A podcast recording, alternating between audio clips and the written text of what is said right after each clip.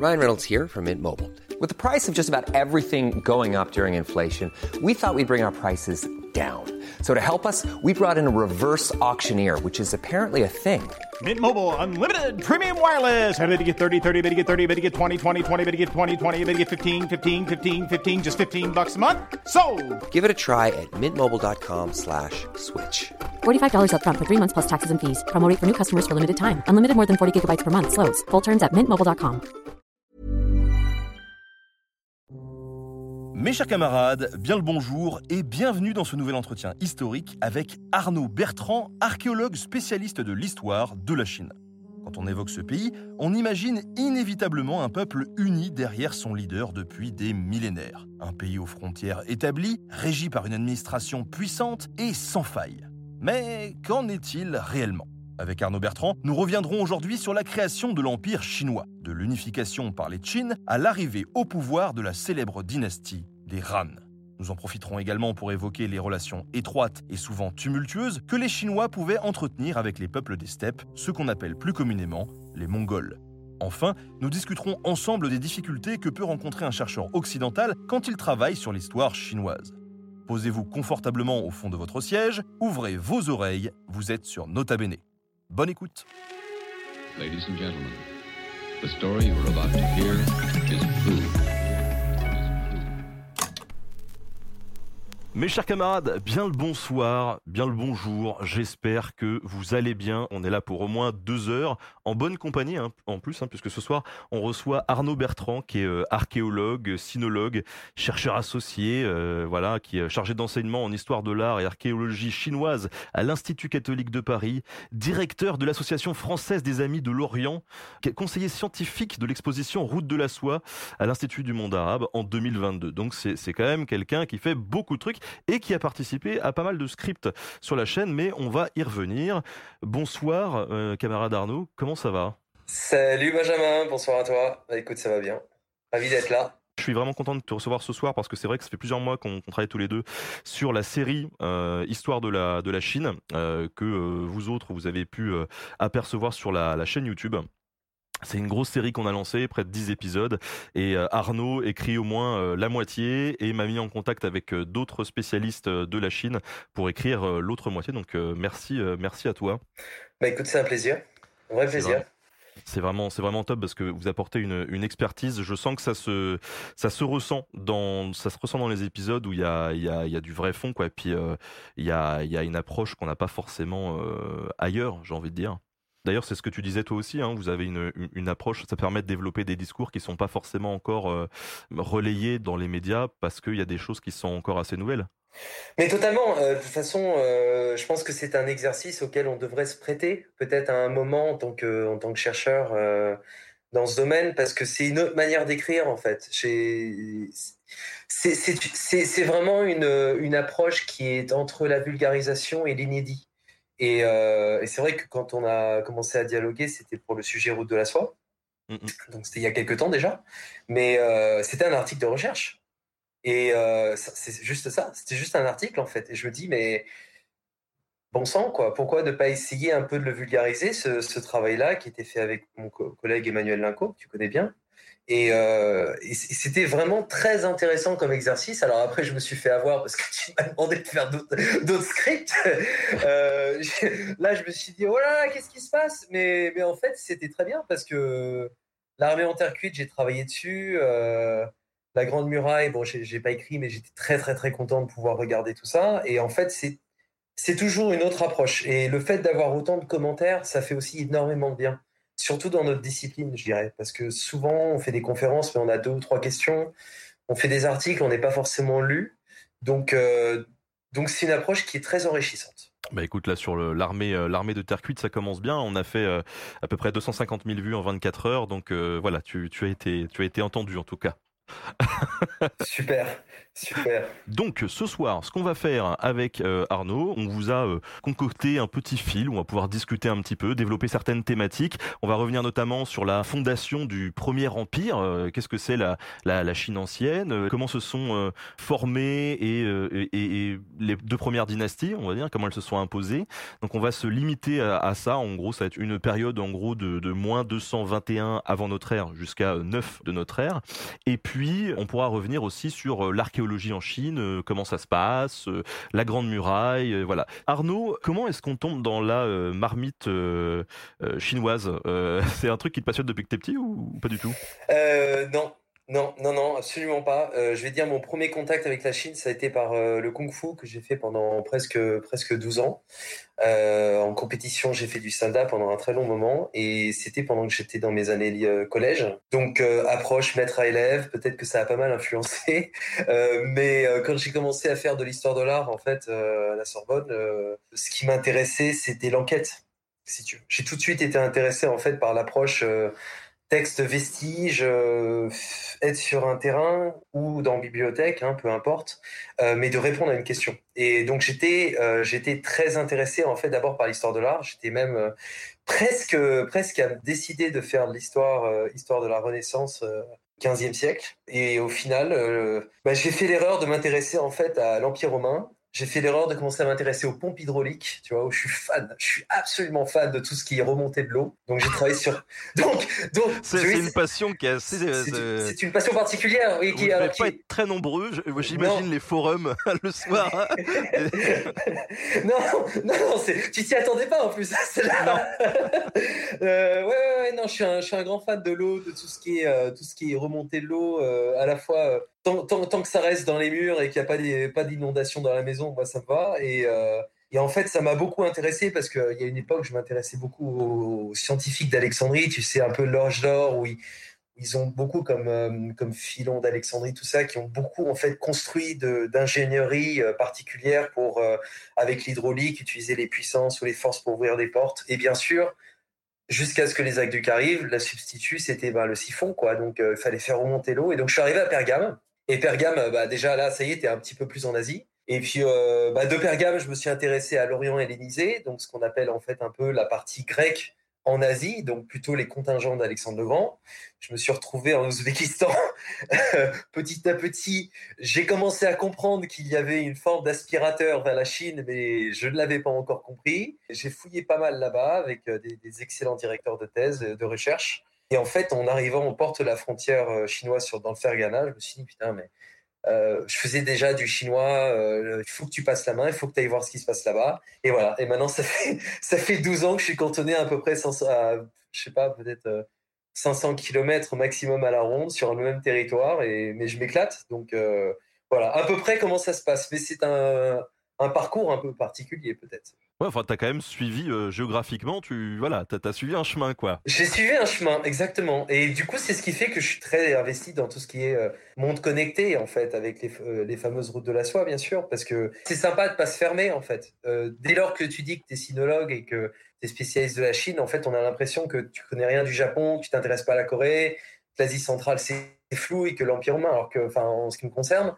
j'ai jamais été autant curieux depuis que j'ai été fermé un espace d'études euh, qui est la Chine du Nord-Ouest. Mais pourquoi, parce que tu me disais que tu étais parti au départ sur la, la, Renaissance, c'était plutôt 15e siècle, pourquoi est-ce que tu t'es plus intéressé à la, à la Chine ancienne du coup? Quand je rêvais en L3, en fait, j'ai euh, j'ai commencé à découvrir un peu ce qui se passait au niveau du, du Tarim et du Taklamakan.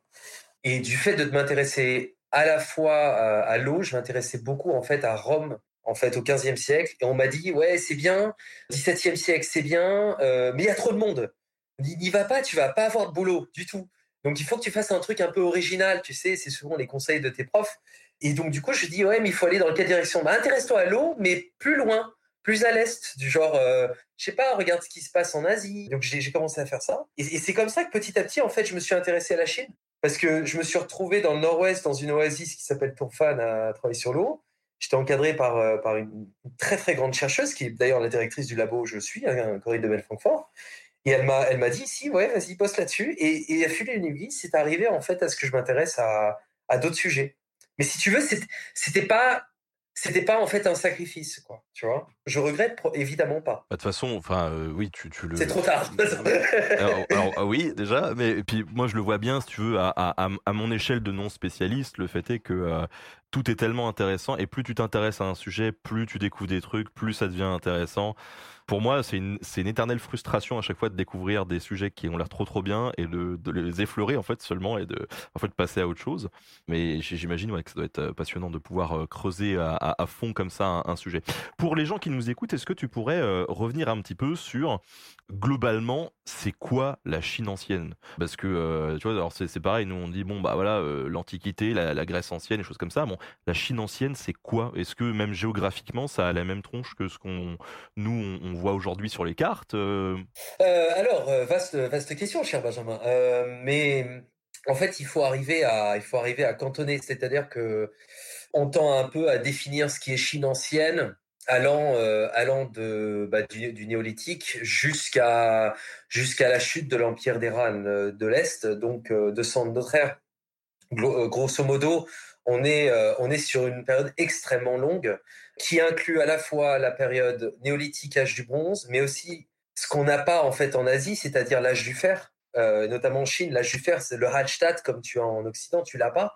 Même si le fer est utilisé, ça reste âge du bronze et ça reste euh, la définition de l'Antiquité jusqu'à oui jusqu'au tout début de notre ère. Et puis euh, en fait, c'est le problème, c'est qu'il n'existe pas vraiment de cohérence culturelle chinoise pendant pratiquement euh, jusqu'à la fin du premier millénaire avant notre ère. Avant ça, tu es, euh, tu es sur un rythme de culture, de royaumes, d'États qui sont rivaux, de cultures qui n'ont absolument aucune, aucun lien entre eux. Parfois, quand tu vas du nord du fleuve jaune au sud du fleuve bleu, tu n'es pas, pas du tout sur le même territoire. Et euh, il suffit de voyager pour le voir d'ailleurs. Mais à cette époque-là, c'est encore plus vrai. Tu as un exemple qui est, qui est clair, c'est un site qui revient beaucoup, il y a beaucoup l'âge du bronze euh, sur le fleuve jaune et un site qui s'appelle Dui dans le sud de la Chine, vers Sichuan, là où il y a eu des tremblements de terre euh, dans le sud-ouest. Et tu vois qu'à la même époque, ils faisaient, ils travaillaient le bronze complètement différemment. Ils avaient des techniques différentes, des institutions religieuses différentes et qu'on voit bien qu'il y avait forcément influence, mais qu'on n'est on est absolument pas sur la réalité cohérente qui est la Chine. Donc quand on dit la Chine antique, en fait, il faudrait presque, moi je le banalise en général pour mes étudiants, je, leur demande de faire gaffe là-dessus, mais euh, avant dans 21 avant notre ère qui est l'unification, on peut pas parler de la Chine, il vaut mieux parler de monde chinois, ce qui me semble plus euh, éthiquement cohérent euh, que, que de tout de suite imaginer qu'on est sur des frontières ou, euh, cet immense espace qui fait dix fois la France. Hein, donc euh, on est, euh, c'est démesuré en fait par rapport à par rapport à nous. Oui, ce, qu'on disait, la, mise en garde qu'on faisait dans les épisodes au départ, c'est de, dire attention, c'est un petit peu comme les Gaulois, quoi. Il hein, n'y a pas la Gaule, il y a plein de peuples, voilà. Et puis bon, les gars se tirent dans les pattes aussi. voilà, on vaut mieux parler de des Gaulois que du peuple gaulois. Bon là, c'est un peu pareil. On parle des Chinois en faisant une facilité, mais il n'y a pas, il a pas de, de vraie Chine unifiée, quoi. c'est absolument, absolument. Et puis, et puis, je pense que plus ça va aller dans les découvertes, plus en fait on va s'en rendre compte. On en reparlera, je pense, après, mais, euh, mais c'est vraiment important. Ouais, et euh, tu vois, euh, question, question qu'on peut poser du coup, est-ce que on peut considérer que sur la même surface en Europe, à la même époque, il y avait une, cohérence culturelle qui était plus forte qu'en Chine ou pas? Je dirais que non, par rapport à, par, par rapport à si tu prends l'Europe centrale ou l'Europe orientale ou l'Europe occidentale, tu es sur trois, trois espaces qui sont celtes, pour la plupart, qui sont sur l'Alstadt. Ils sont, euh, es en plein, es en plein domination effectivement de, de, de, multi-ethnies qui, euh, qui arrivent à avoir euh, chacun, chacun un peu leur, leur espace de contrôle. Mais globalement, non, il n'y a pas, il a pas ce lien. Et en Chine, en fait, tu, tu prends par exemple les, tu prends la, les, les deux premières dynasties qui sont les Shang puis les Zhou. celle des Xia est compliquée, mais surtout les Shang et les Zhou tu as, tu as vraiment euh, un État qui est assez restreint. Euh, et sur tout le premier millénaire avant notre ère, euh, tu n'as que des variétés régionales, en fait. Donc, c'est-à-dire que même, même les tombes reflètent beaucoup ça, où, tu, n'as pas une même forme de rituel pour la mort. On le sait bien, hein, c'est là où tu as le plus de découvertes. Donc, c'est ce qui nous donne le plus grand reflet de la société. Et en fait, si tu vas dans le sud, des États du Nord, du Shandong au nord-est, là où il y a Confucius ou vers Pékin, ça, ça, juste rien à voir. Il y a, il y a que des variétés. C'est ce qui fait que l'unification, en fait, est, elle est, elle est, elle est pas évidente, quoi. Et justement, alors, comment on en arrive à, cette unification? Alors, la première dynastie des, des, des alors euh, ça s'écrit K-I-N, mais ça se prononce euh, Qin. Vous avez remarqué d'ailleurs que dans les épisodes, je fais de, de nombreux efforts euh, de prononciation. C'est aussi grâce à Arnaud et à ses camarades qui, qui m'aident et qui me laissent des petites prononciations entre parenthèses en mode alors, pour les franchouillards, tu prononces comme ça et ça fera un semblant de truc chinois. Du coup, ça marche moyennement bien parce que pour le coup, parfois j'y arrive et on me dit ah, pas mal. Et puis d'autres fois, on me dit bon, euh, j'ai rien compris, mais voilà, il y a de l'effort qui, Non, mais, non, mais il faut souligner quand même qu'il y a une sacrée amélioration tout de même. Euh, euh, je dois dire, on, fait les petits tableaux ensemble et tout, mais c'est c'est pas évident. Donc, non, toutes mes félicitations, cher Benjamin. ça fait, attends, attends, ça fait que depuis janvier, en fait. Hein, donc, ah, Ça fait que depuis janvier que je, je parle couramment chinois, en effet. Mais totalement. Et d'ailleurs, j'ai demandé pour toi à ce qu'ils te recrutent en L3 à l'INALCO. Et ils m'ont dit oui. Hein. Ah bah, cool. Hein. ah bah oui, oui, oui, Trop, trop, content, super. ma, ma, femme va être contente d'apprendre ça. Alors, du coup, comment se passe cette unification par les Qin Ils sortent d'où déjà et, comment on en arrive à cette première unification en 221 avant notre ère? Tu commences déjà par le premier empereur, si on, monte la chronologie. Le premier empereur, il est effectivement en 221, c'est sa nomination officielle. Il change de titre et euh, tout va changer à ce stade-là. Le rayonnement des Qin, il est ancré dans, sa, dans son emplacement euh, par rapport en fait au nord-est, au nord-ouest avec la steppe, avec euh, les plaines de l'Ordos sur le, la partie nord en fait du fleuve jaune. C'est un espace qui est en constant échange culturel et commercial avec euh, le peuple des steppes.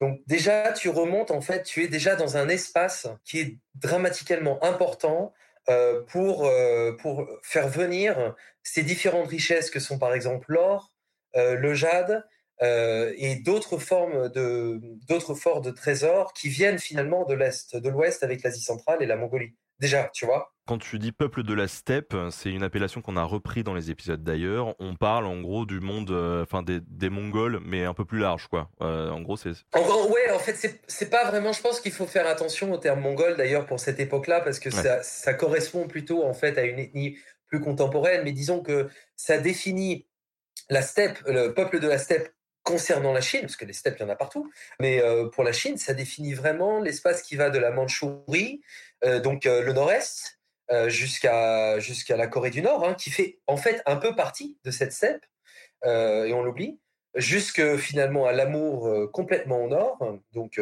jusqu'à arriver jusqu'à Vladivostok, et puis à l'ouest, c'est toute la plaine de la Mongolie, de la Mongolie intérieure, du Kazakhstan, une partie du Tadjikistan, qui inclut à la fois deux grands déserts, évidemment, comme le Gobi, euh, mais aussi les chaînes de l'Altaï. Euh, et, et c'est, un espace où on a un peu tendance à considérer, et c'est le cas déjà au tout début de, la domination des Tsin sur cet espace assez large, et pas bien défini. Hein, euh, on ne sait pas exactement où ils sont vraiment, parce que ce sont au départ des vassaux des Zhou, euh, de l'Ouest, euh, à ce moment-là, tu es, euh, tu es sur une, tu es sur des échanges constants entre des populations qui sont à peu près de même type d'ethnie, qui sont plutôt ouralo-altaïques et qui paient entre entre toutes ces plaines-là et sont jusqu'en connexion jusqu'à la Caspienne à l'ouest. Hein. Donc ça va très très très très loin. Euh, les déserts du Kizilkoum en Ouzbékistan font partie finalement de cette immense steppe. Et donc 70 à 80 de ce qui va influencer la domination du fleuve jaune, que que ce soit le bronze et on le sait maintenant que ça vient ça vient du nord. Enfin moi je suis de plus en plus convaincu par les découvertes. Euh, le port du pantalon euh, par exemple, ce qui peut paraître bête, mais ça vient complètement de ces échanges en fait. C'est un peu comme les sites avec l'Empire romain si tu veux. Il y a vraiment ce lien constant.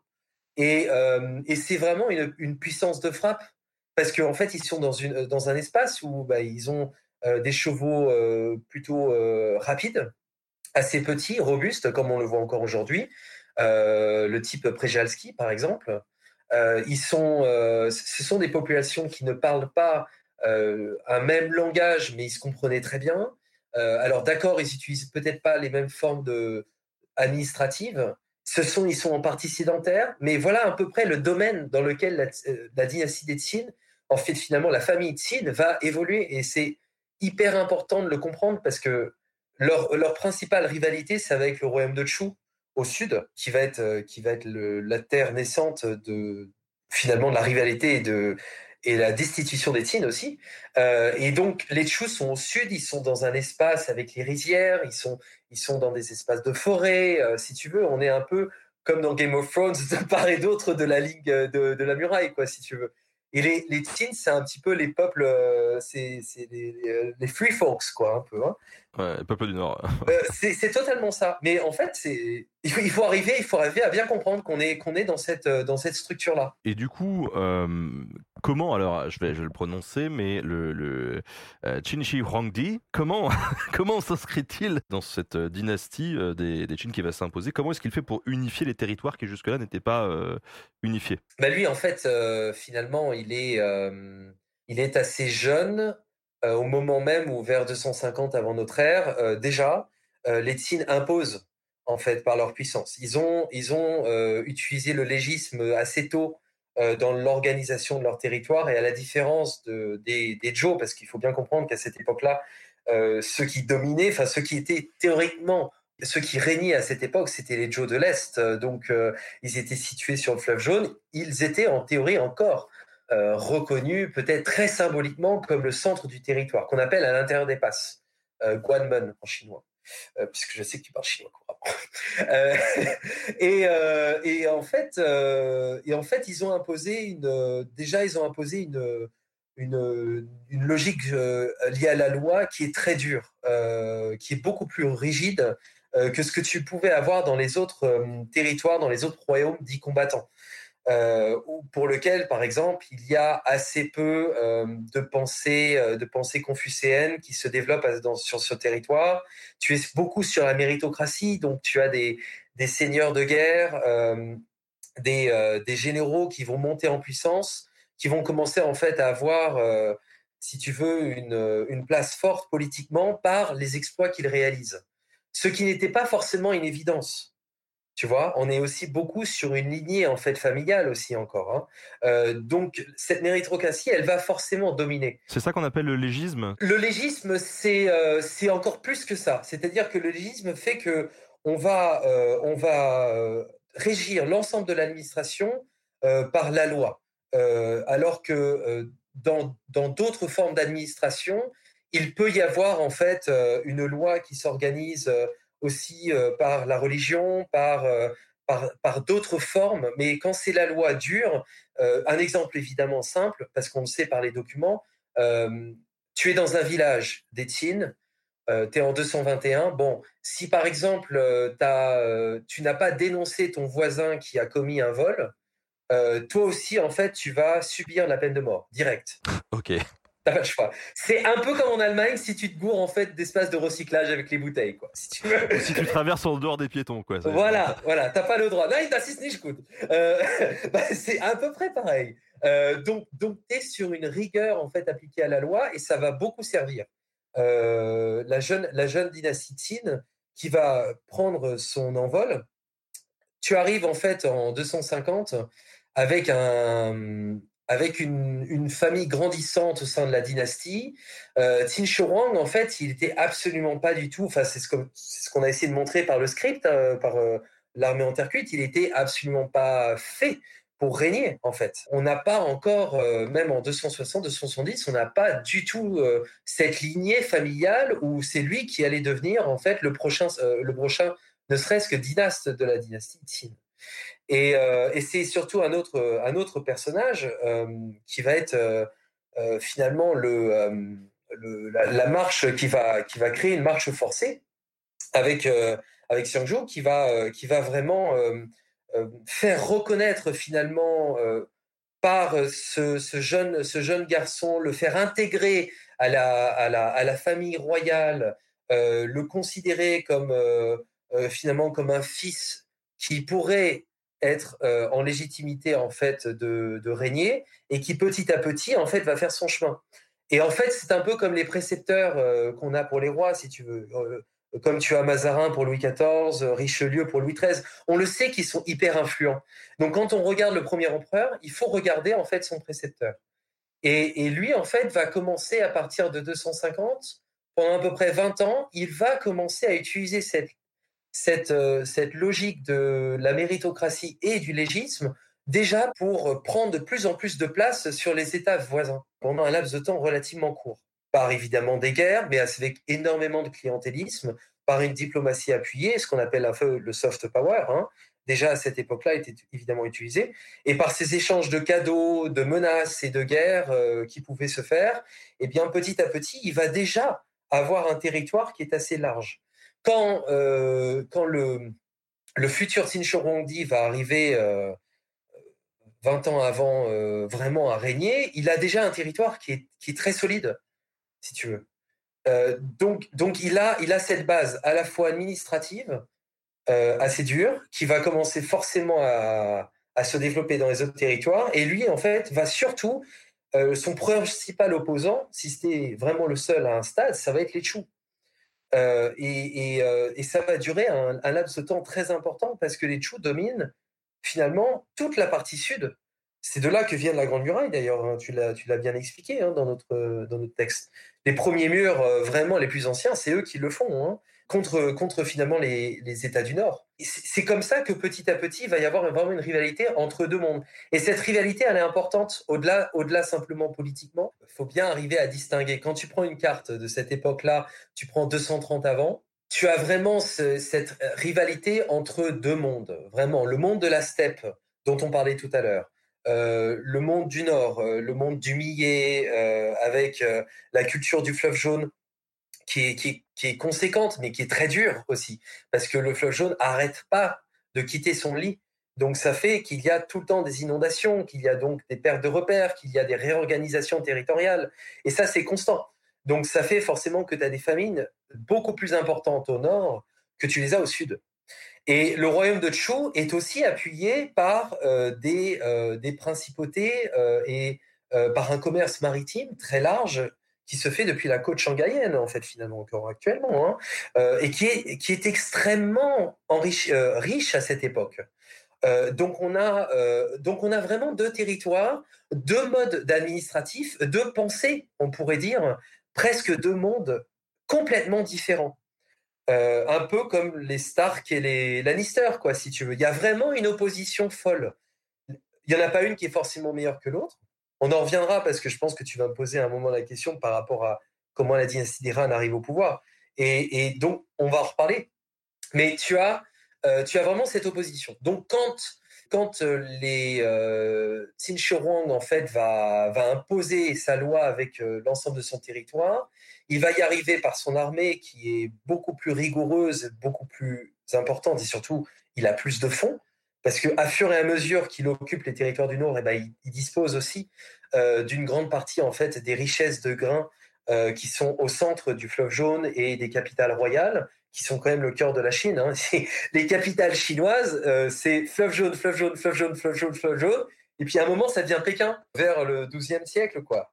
avant, c'était tout le temps fleuve jaune. Donc, pour te dire un exemple, moi, je travaille vraiment sur le nord-ouest, et je pense peut-être qu'on en reparlera peut-être sur les fouilles, mais euh, quand tu as un décès qui se fait à l'ouest euh, deux siècles plus tard, d'un général par exemple, une de mes des théories possibles est que euh, on ne doit pas mourir aux frontières, on doit revenir à l'intérieur des passes. Et l'intérieur des passes, c'est vraiment le cœur même de la culture Han, H-A-N, et chinoise, donc du centre du fleuve jaune.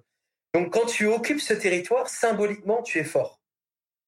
Tu es très très fort. Et c'est pour ça que dès le moment où il va réussir à asseoir sa domination sur l'ensemble de ce territoire, qui ne ressemble pas au niveau des frontières à la Chine actuelle, hein, euh, si, c'est pas compliqué de prendre une carte sur Google, les frontières des c'est toute la côte maritime. Euh, tu n'arrives absolument pas au Vietnam.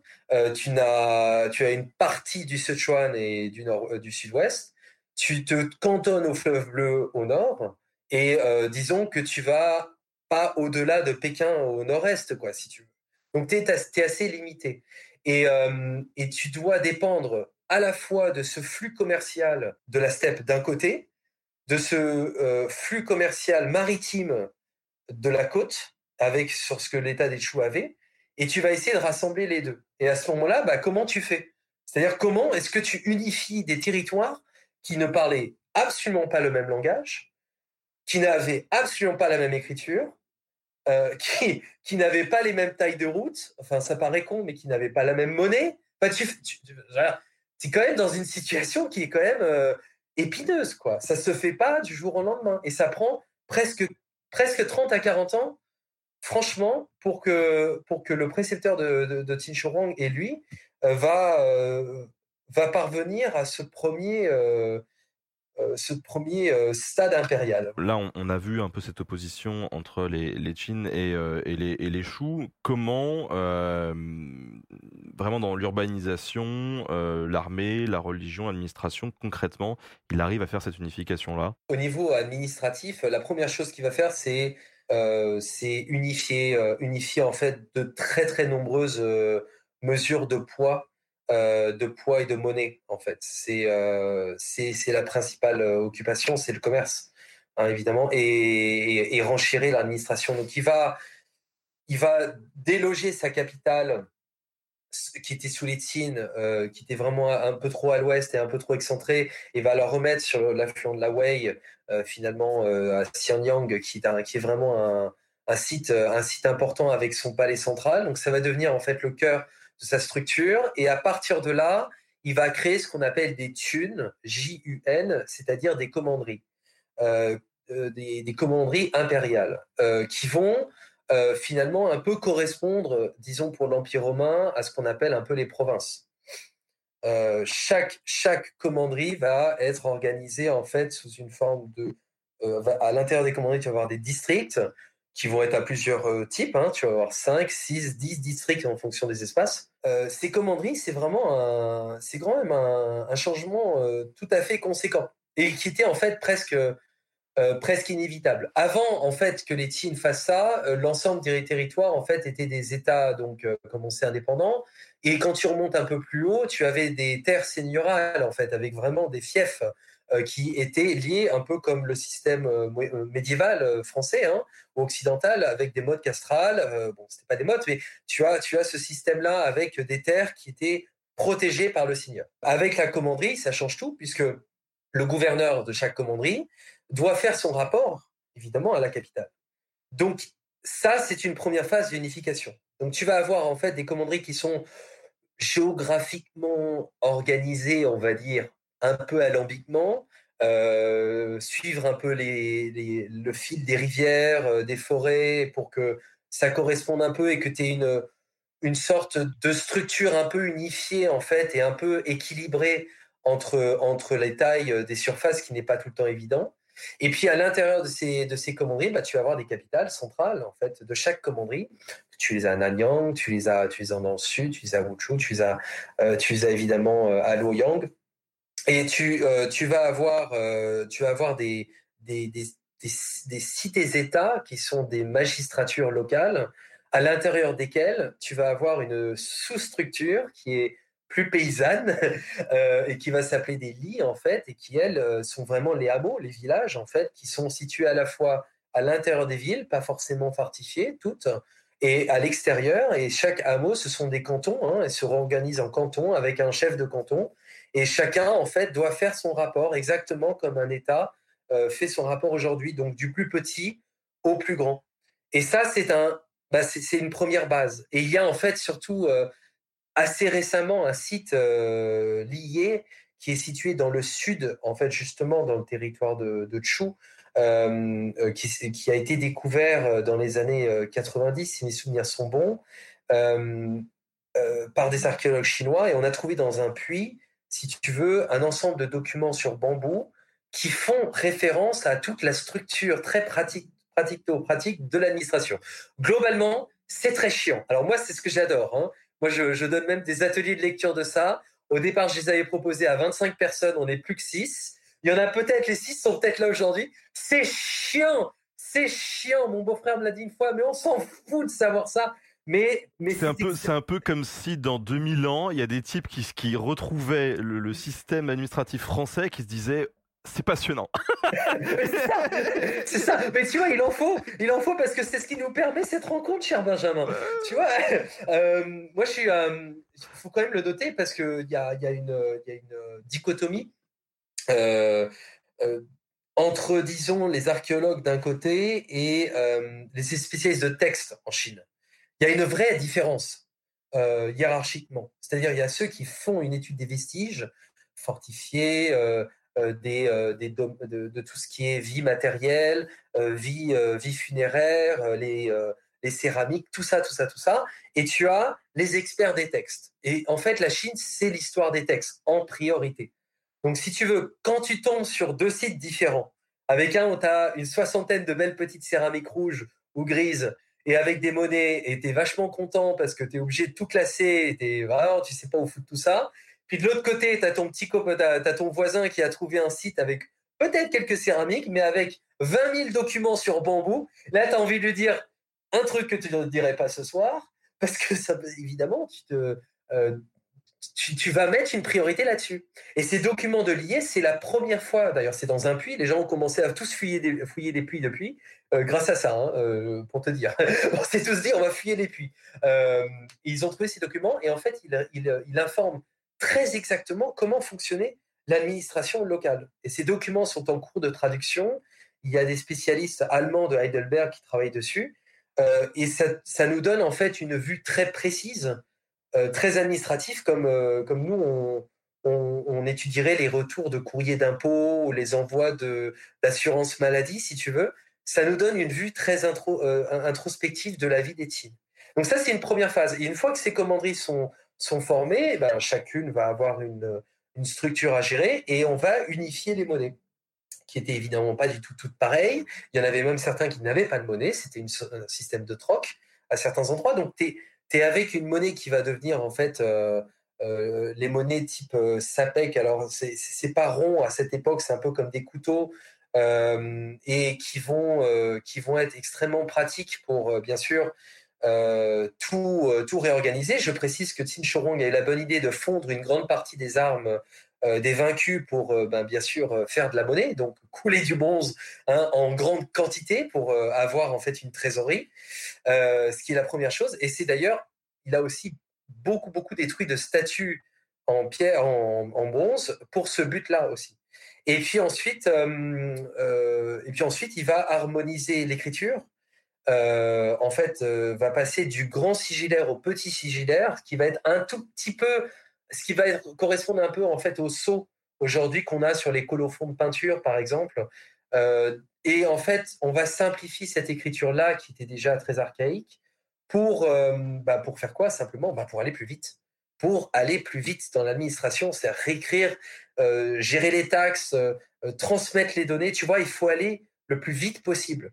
Et puis, bien sûr, pour aller vite, bah, comme les Romains l'ont fait, comme avec le cursus publicus, hein, on, en a parlé avec la roue de la soie, euh, eh bien, euh, on va harmoniser les, essieux de chars pour qu'ils correspondent en fait à la taille des routes qui vont être refaites pour que les, voies principales et secondaires entre toutes ces commanderies euh, vont, pouvoir s'unifier en fait. Et cette harmonisation, elle va durer assez peu de temps en fait, mais c'est un travail titanesque. Ah bah oui, mais euh, en fait, on a sur, combien de temps on peut considérer déjà est-ce que même à, alors combien de temps dure la, cette euh, dynastie, combien de temps est-ce qu'elle reste au, pouvoir des Qin et sur ce temps-là, est-ce que il y a le temps d'avoir une, une réelle intégration de cette euh, notion d'unification? Parce que quand on voit tu vois le processus de romanisation qui a lieu en Europe c'est quelque chose qui est très long quand même.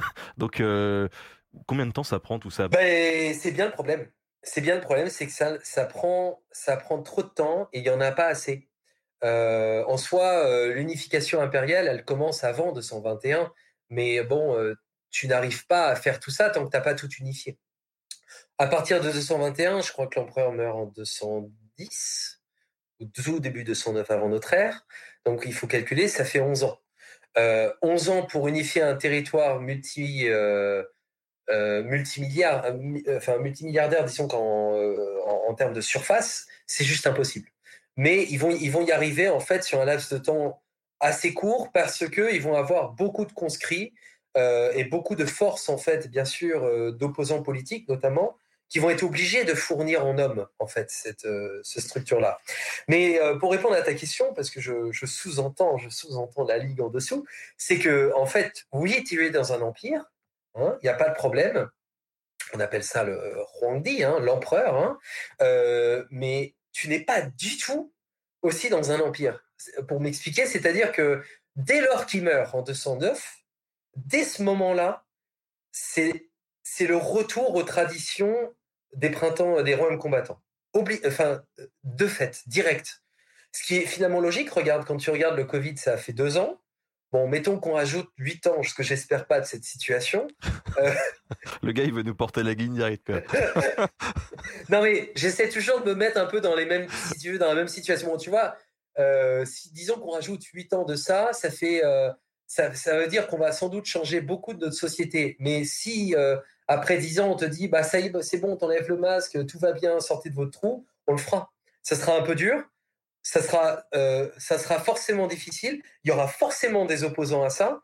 Et à l'époque des Qin, ces opposants, dès lors que l'empereur meurt, c'est les magistrats locaux et les gouverneurs locaux. Parce que si tu veux, euh, c'est les premiers qui sont en ligne de mire, en fait, et qui sont les opposants locaux, en fait, des cultures euh, qu'ils ont, ont été obligés de contrôler, parfois très sévèrement, euh, obligés euh, parfois à supprimer, à décapiter ou à couper en deux euh, des familles pour, pour les envoyer à la frontière contre, contre les Xiongnu, si tu veux, ils ont délocalisé des, des, milliers et des milliers de personnes, et ces gens-là sont pratiquement plus haïs localement, si tu veux, que le premier empereur. Et c'est ça qui est assez, assez particulier, tu vois, parce que le premier empereur d'Iran, c'est Liu Bang, euh, Gaudi, euh, de son nom d'empereur, de nom de règne, la première chose qu'il va faire au tout début du deuxième siècle avant notre ère, c'est qu'il va faire un culte au premier empereur. Et, on le sait dans les annales qu'il a été impressionné par ce qu'était Qin Shi si tu veux. Mais par contre, la première chose qu'il va faire, c'est zigouiller le gouverneur local, quoi. Le magistrat, les magistrats locaux, il, va y passer. Parce qu'en en fait, c'est un peu comme dans les bonnes séries euh, sur Netflix, si tu veux c'est un peu les principaux opposants politiques sont ceux qui sont directement en contact des gens, alors que Tin Shuang, il n'est pas au contact de ces gens-là.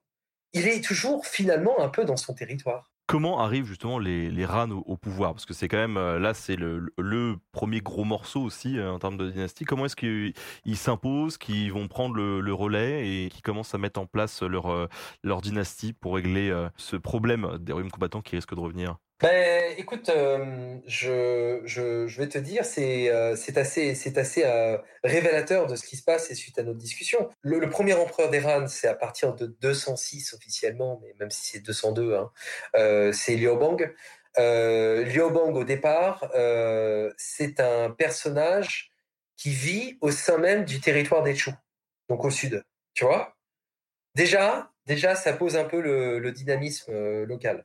Euh, il y a euh, avec ce Matian et derrière euh, dont, on a parlé avec l'armée en terre cuite. C'est très bien toutes ces vidéos parce qu'en fait ça fait le lien avec tout ce, dont on parle.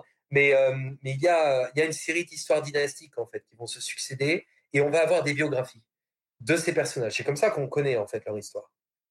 sinon, on ne connaîtrait pas. On ne peut pas faire une histoire des, des RAN jusqu'avec les documents dont je t'ai parlé. Donc, tu as ces biographies officielles qui sont assez remodelées, parfois même renforcé au niveau de l'image symbolique de la, de la personnalité, avec le culte de la personne. Et on sait un peu, on sait très exactement comment la montée au pouvoir s'est faite. Euh, Liu Bang, au départ, est un, est un peu le paria d'une famille. C'est, euh, on la paye un peu la, le, le reclus, euh, le, euh, il, vit, il vit à partir de. Alors, je pense qu'il naît en 250 avant notre ère. Dans une famille paysanne en plus. Oui, il est dans une famille paysanne, ce qui est assez fréquemment le cas. Il a aucun vrai intérêt pour euh, la lecture et l'apprentissage. Euh, il fait pas ses besognes. Il, disons que c'est vraiment un peu le, le, mauvais fils, quoi, si tu veux. Et c'est un peu les success stories de l'époque. Hein. finalement, aujourd'hui, je pense qu'il ferait un tête sans problème, ce gars. Et donc, donc au départ, tu es là-dessus. Et c'est bien important de bien rappeler que avant d'être empereur, il a passé donc pratiquement 50 ans de sa vie, enfin peut-être pas, allez, 30 ans de sa vie, 20, euh, oui, plus 40 ans de sa vie, dans un territoire dominé par les Tin, et avant ça, dans un territoire dominé par les Chu. Donc, ça te permet de voir qu'il est dans un territoire qui est, extrêmement hostile aux Tin. Il a, il a, il a un pouvoir euh, simple, c'est qu'il a une, il a une capacité de clientélisme, de diplomatie, et petit à petit va se rapprocher en fait des cercles de la préfecture locale, va se rapprocher euh, de personnages euh, tels que Xiang Yu qui va qui va un peu l'héberger au sein même finalement de la capitale régionale, et petit à petit en fait il va avoir des postes. des postes, par exemple, des postes militaires, de, de, de, de de militaire local, de, il va diriger un pavillon pendant quelques années euh, et euh, va s'occuper petit à petit en fait d'affaires de la cour. Et en fait, ça, ça va se faire au moment même où vers euh, ben, en 210, 209 meurt le premier empereur. et à ce moment-là, on rentre évidemment dans une phase de, de, très grande frayeur hein, et de peur de la part des Tines. Hein. Qu'est-ce qui va se passer? Comment faire pour pour tout de suite en fait ne pas parler de la mort et réorganiser le territoire, faire venir un Shawangdi qui est le fils et qui va régner très peu de temps. Euh, et donc euh, on va avoir des premières révoltes qui vont se faire par les Chu très rapidement parce que c'est les principaux opposants. Et en fait, petit à petit, euh, Liu Bang va euh, rejoindre Xiang Yu, qui est un, un imposant très important politique, euh, et euh, va avoir de plus en plus de place en fait dans ces révoltes qui vont se mettre en place. Alors je schématise parce qu'on n'a pas non plus toute la nuit ensemble, donc euh, donc il faut quand même à un moment que c'est complexe. Oui. c'est super complexe, mais c'est important de poser la, la situation parce qu'en fait le moment où il devient empereur c'est 206, il meurt en 195, donc à peu près 15 ans. Hein. Donc c'est assez peu de temps. Donc, donc il va, il va petit à petit prendre le pouvoir et en fait il va arriver à un stade où celui qui lui a donné les armes pour euh, faire carrière militairement, euh, ça va devenir son principal opposant, comme d'habitude. Euh, le premier qui est capable d'occuper la capitale du premier empereur sera le premier qui, en fait, pourrait un peu légitimer sa présence et le contrôle de toute la zone qui se situe à l'intérieur des passes. C'est pas rien. Et c'est Liu qui y arrive en premier. Donc à partir de là, en fait, il va, il va un peu s'isoler. Il va y avoir des révoltes constantes. Et, euh, et, en fait, il va arriver en fait au pouvoir vraiment en 206. Puis il va y avoir une révolte de 4 ans. Et en 202, va, va vraiment être proclamé comme premier empereur de la nouvelle dynastie des Han. Prenant le noir comme nouvelle couleur, parce que chaque dynastie a une couleur. Et, euh, et va à ce moment-là faire euh, évidemment ce que chaque empereur ou chaque même chaque mandat présidentiel va faire, c'est pendant toute ma campagne, c'est des dingues, c'est nul, tout ce qu'ils ont fait, c'est pas bon. Dès que j'arrive au pouvoir, je vais reprendre les mêmes structures parce que c'est finalement pas si mal. Et bah, il va, il va commencer à partir de 202 bah, à faire quoi? À réinstaller des commanderies. Mais il est dans une situation beaucoup plus compliquée parce que euh, pour arriver au pouvoir, il a dû compter sur, euh, sur, le, sur la diplomatie, sur les amitiés qui s'est formées. Les amitiés, c'est à la fois le cercle de sa famille, frères, sœurs, cousins, etc. Enfin, frères cousins, pas les sœurs. Euh, et ensuite, il va y avoir les frères d'armes qui vont aussi être nécessaires à glorifier et à récompenser par ces années de sacrifice. On est d'accord? Donc, toute cette phase-là, euh, ben, ben, il faut un peu la récompenser au moment où il n'y a plus cette révolte et on réunifie le territoire qui, à cette époque, n'était pas voulu, hein, encore une fois. Il fallait réorganiser le territoire. Et là, c'est un peu le merdier, si tu me permets cette expression. Parce que tu, vas te retrouver entre, un territoire qui va être coupé complètement en deux. Euh, il va y avoir d'un côté les commanderies dont on a parlé, et qui vont représenter un peu la partie centre-ouest du territoire. Du fleuve jaune, d'accord, euh, des montagnes du Sichuan, euh, du fleuve bleu, jusqu'à à peu près les 500 derniers kilomètres vers l'est. Et en fait, l'autre partie va être gérée par des royaumes, des Go, euh, alors, euh, je te propose de faire un petit jeu de mots sur les Go, mais moi, je, serai averti cette fois-ci euh, sur les Go, qui sont finalement des royaumes qui sont gérés par des membres de la famille, du clan familial de, de, de. Et alors là, évidemment, bah, ils sont pas cons ces gars-là. Ils ont pris les premiers territoires qui sont côté mer. Donc, si tu veux, pendant à peu près, et ça va durer longtemps, hein, pendant 50 ans, bien après Liu Bang, après les deux, trois premiers empereurs, tous les territoires qui sont riches c'est à l'est qu'ils sont. C'est les royaumes. Tous les commanderies, toutes les commanderies sont finalement un territoire relativement pauvre. Et en plus, ils sont coupés commercialement parlant par les Xiongnu. Euh, parce qu'on a une époque, en fait, où, euh, au moment même de l'investiture de, de Liu Bang, et eh ben, les Xiongnu, qui, qui, est une confédération orale de plusieurs, de plusieurs tribus, hein, de plusieurs, non pas tribus, plusieurs clans, vont s'unifier avec, avec Mao Tong et pour la première fois va devenir vraiment une, une, une puissance de la steppe unifiée. De même que finalement l'était la Chine mais ils seront beaucoup plus unifiés que la Chine. Et tu le comprends bien pourquoi? Parce qu'en fait, à la fois la Chine, tu as des 60 000 différentes cultures, langages, monnaies, euh, techniques. Ah, la steppe, c'est simple. Hein c'est, à chaque fois, je prends des exemples de Game of Thrones parce que je suis un grand fan, tu l'as compris. Mais, mais quand, euh, il y a les, euh, les, les, Targaryens qui essayent de revenir, tout ça, et je pense que le premier, le premier roi, il dit One, euh, five, je pense. Tu sais, quand tu es un, tu es uni. Quand tu es cinq, bah, tu peux pas l'être. Et c'est exactement Westeros, en fait, la Chine. Parce que c'est complètement désunifié. Alors que eh ben, le Nord, eh ben, c'est un espace de steppe où ils sont tous à peu près liés éthiquement et culturellement parlant. Ils parlent la même langue, ils se comprennent.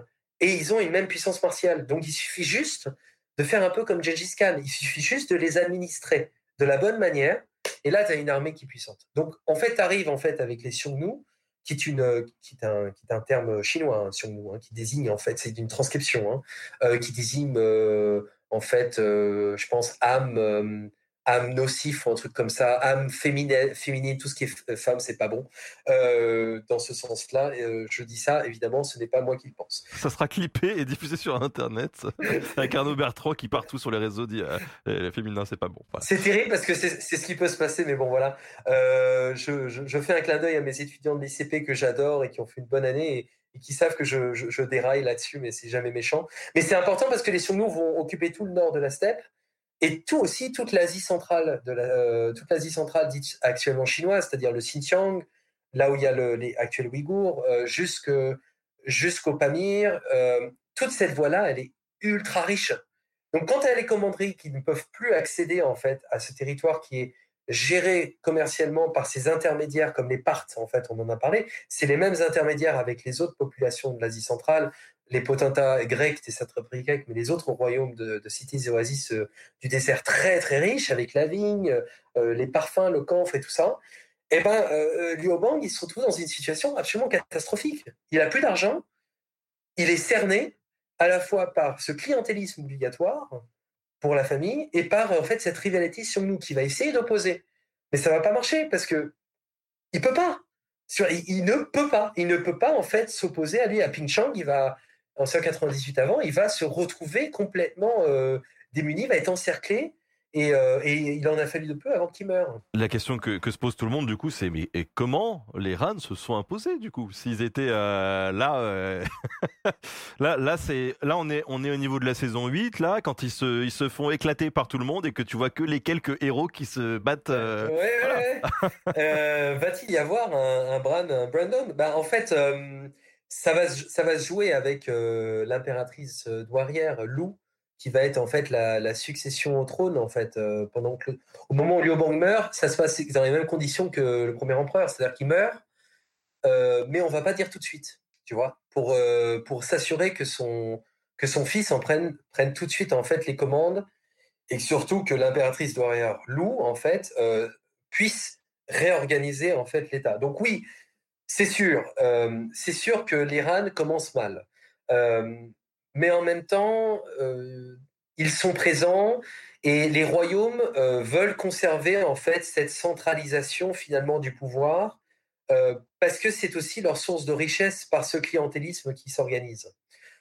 S'ils reviennent en fait sur une logique de royaume combattant, ça va poser des problèmes parce que ça veut dire que les nouveaux royaumes vont être obligés de s'opposer entre eux et vont, et vont, euh, vont, vont être en rivalité directe, ce que personne ne veut vraiment. Donc l'Iran, en fait, reste un peu euh, logique à cette, à cette époque. Et les Xiongnu ne veulent pas occuper ce territoire. Ce sont des raids qu'ils organisent. D'ailleurs, à partir de 198 avant, euh, ils vont utiliser un système de mariage, hein, ce qui fait connu, enfin, ceux qui connaissent Mulan avec, avec le film chinois de Disney, le film Disney, tu as pas, le, film, le dessin animé Disney. c'est, tu sais, dans le 2, il y a les, les mariages qui sont faits en fait entre le Khan et un membre de la famille impériale chinoise. Bon, ça va être ce type même en fait d'échange marital qui va se faire pendant un long moment. Ils ne veulent pas tout occuper. Donc l'impératrice Lou va pouvoir en fait par ce biais-là euh, s'assurer en fait une, une bonne transition assez cohérente économiquement avec les royaumes. Et puis arrive, euh, alors ça, ça va durer un certain laps de temps. Je vous coupe les détails de comment elle a, euh, de comment elle a coupé le nez, la bouche, les percé les yeux, coupé les oreilles en fait de la femme du prince régnant pour que elle montre bien que tu es à ma botte. Donc je, ça, c'est des détails un peu sordides. il y avait besoin de ça, je pense. Ouais, c'est important. C'est important. Hein, c'est ouais, bien aussi de. Bon, voilà, enfin, si, ça nous arrive, mais c'est sûr que c'est un peu harsh. Mais, euh, mais c'est une personne importante. Donc ça, ça va durer à peu près 20, 25 ans. Dès le moment, en fait, où les choses vont un peu plus. Euh, euh, se pacifier. En fait, 176 est une date importante parce que c'est le moment où les Xiongnu vont dire nous avons occupé toutes les cités, les 56 cités-États euh, de la, de, des oasis actuellement qu'on appelle le Taklamakan, qui à l'époque donc c'est au niveau du Xinjiang. Euh, nous souhaitons à nouveau faire la paix après avoir ravagé votre territoire pendant 10 ans, c'est une lettre officielle. Donc euh, merci donc de relancer ce système marital. Donc il va y avoir une euh, sortie de crise avec les Xiongnu. Où les RAN disent bien évidemment, on est d'accord. Mais de toute façon, on n'a pas le choix. On n'a pas, on n'a pas de chevaux parce que c'est pas un peuple de chevaux. Donc de toute façon, ok, ok. et puis il y a des textes que j'adore. Il y a vraiment nécessairement beaucoup de textes à lire de cette époque et je me suis permis surtout de le sortir. Euh, tu as par exemple Loutia Nouveau Discours, ça c'est aux belles lettres et c'est euh, publié aux bibliothèques chinoises. Euh, vraiment, il faut lire ces textes-là parce que c'est, ils reflètent vraiment les descriptions de la vie de l'époque et montrent un peu comment on pensait, comment on décorait les intérieurs. Donc en fait, il y a une époque où, où cette crise s'arrête et qu'il va falloir s'occuper des royaumes. Et puis, tu as un gars qui s'appelle Chao Tzuo, euh, tout à fait délicieux, euh, barbu, gentil, euh, voilà, mais ah. comme toi en fait. Alors, il est un peu moins Ragnar que toi. J'attends la suite de la description pour voir où c'est que je me fais emmener. non, non, non. Alors non, non, je te souhaite pas la même la même fin de vie parce que je crois qu'il est décapité. Enfin, c'est ce qui se passe. En général, quand tu fais quelque chose de bien en Chine, tu finis par être décapité parce que tu arrives en fait à un stade de ta carrière où de toute façon tu vas poser problème. De toute façon, donc c'est bien d'être un bon paysan qui cultive sa terre. En général, c'est ceux qui vivent le plus longtemps.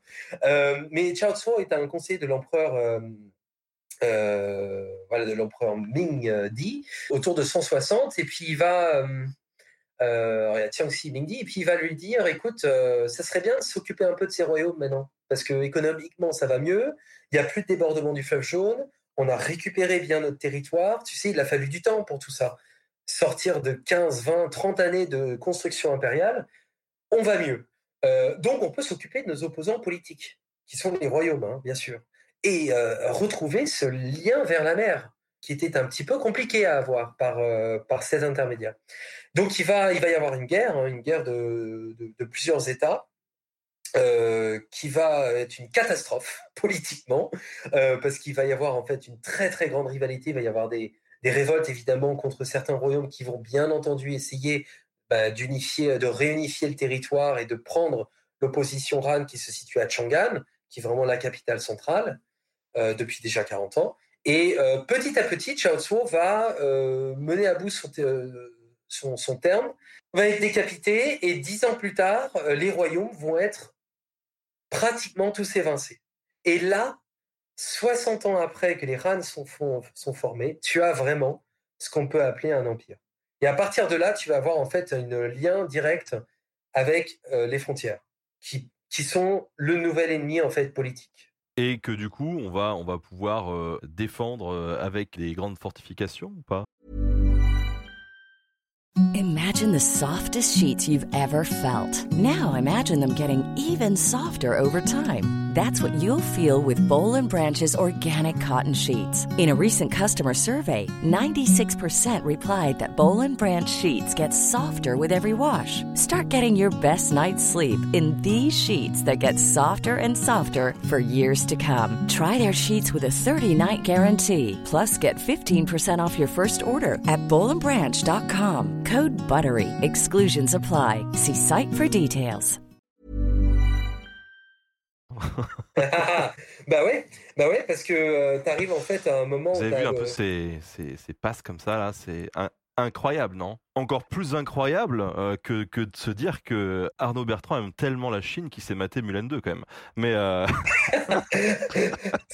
Salaud Non, non, mais ça, c'est pas sympa, ça, parce que c'était avec mon fils. euh, et puis, Ouais, euh, ouais. euh, euh, la Grande Muraille. Oui, l'empereur qui va vraiment tout changer, après, après cette révolte des royaumes et après cette unification, c'est l'empereur Wuderian, euh, qui s'appelle Woody, euh, qui est vraiment un personnage important. Alors, d'abord, il a régné longtemps. Il a régné entre 141 et, et 87-86 avant notre ère. Donc, c'est une période qui est très, très longue. Pendant cette phase-là, euh, les Xiongnu vont euh, recommencer des raids sur les commanderies du Nord, qui étaient installées en fait au-delà du fleuve jaune, Euh, notamment les royaumes de Yan, de Di, les commanderies de Yan, de Di, pardon. Euh, et en fait, ce sont des raids qui sont toujours à peu près similaires. C'est un peu comme des, pi- des, des pillages vikings, quoi, si tu veux. Tu arrives, tu détruis, tu tues le gouverneur central, local, et tu repars. Et tu t'installes jamais, en fait. Et en fait, c'est un, une, technique un peu de terre brûlée, si tu veux. Donc, tu ne peux pas vraiment les, euh, les chasser ou aller les récupérer parce qu'ils sont trop loin au moment où le contingent militaire arrive. Et arrive à un moment, en fait, où ce fameux Cao qui dix années plus tard, en même temps qu'il a des plans pour les royaumes, il dit, écoute, euh, euh, on a un problème avec les Xiongnu, c'est qu'à chaque fois que à chaque fois qu'ils occupent les territoires du Nord, qu'ils font des raids, eh ben, nos militaires sont trop loin. Et les commanderies, en fait, n'ont pas un soutien militaire suffisant. On est, euh, on est, on est vraiment à une phase où la Grande Muraille, c'est, tu l'as bien montré, hein, c'est poursuivi, euh, on a été bien construit, on a reconsolidé finalement la ligne défensive Qin avec euh, ce qu'avait fait Mangtang hein, sous, sous, les- sous le premier empereur. Mais cette ligne défensive, elle reste cantonnée en fait à l'intérieur des passes. hein. C'est vraiment d'à peu près jusqu'à l'est de Pékin jusqu'au fleuve jaune. Ça ne va pas au-delà. Euh, donc quand tu es dans le Gobi, dans le fleuve jaune, bah, tu es dans un territoire qui est sur nous. hein.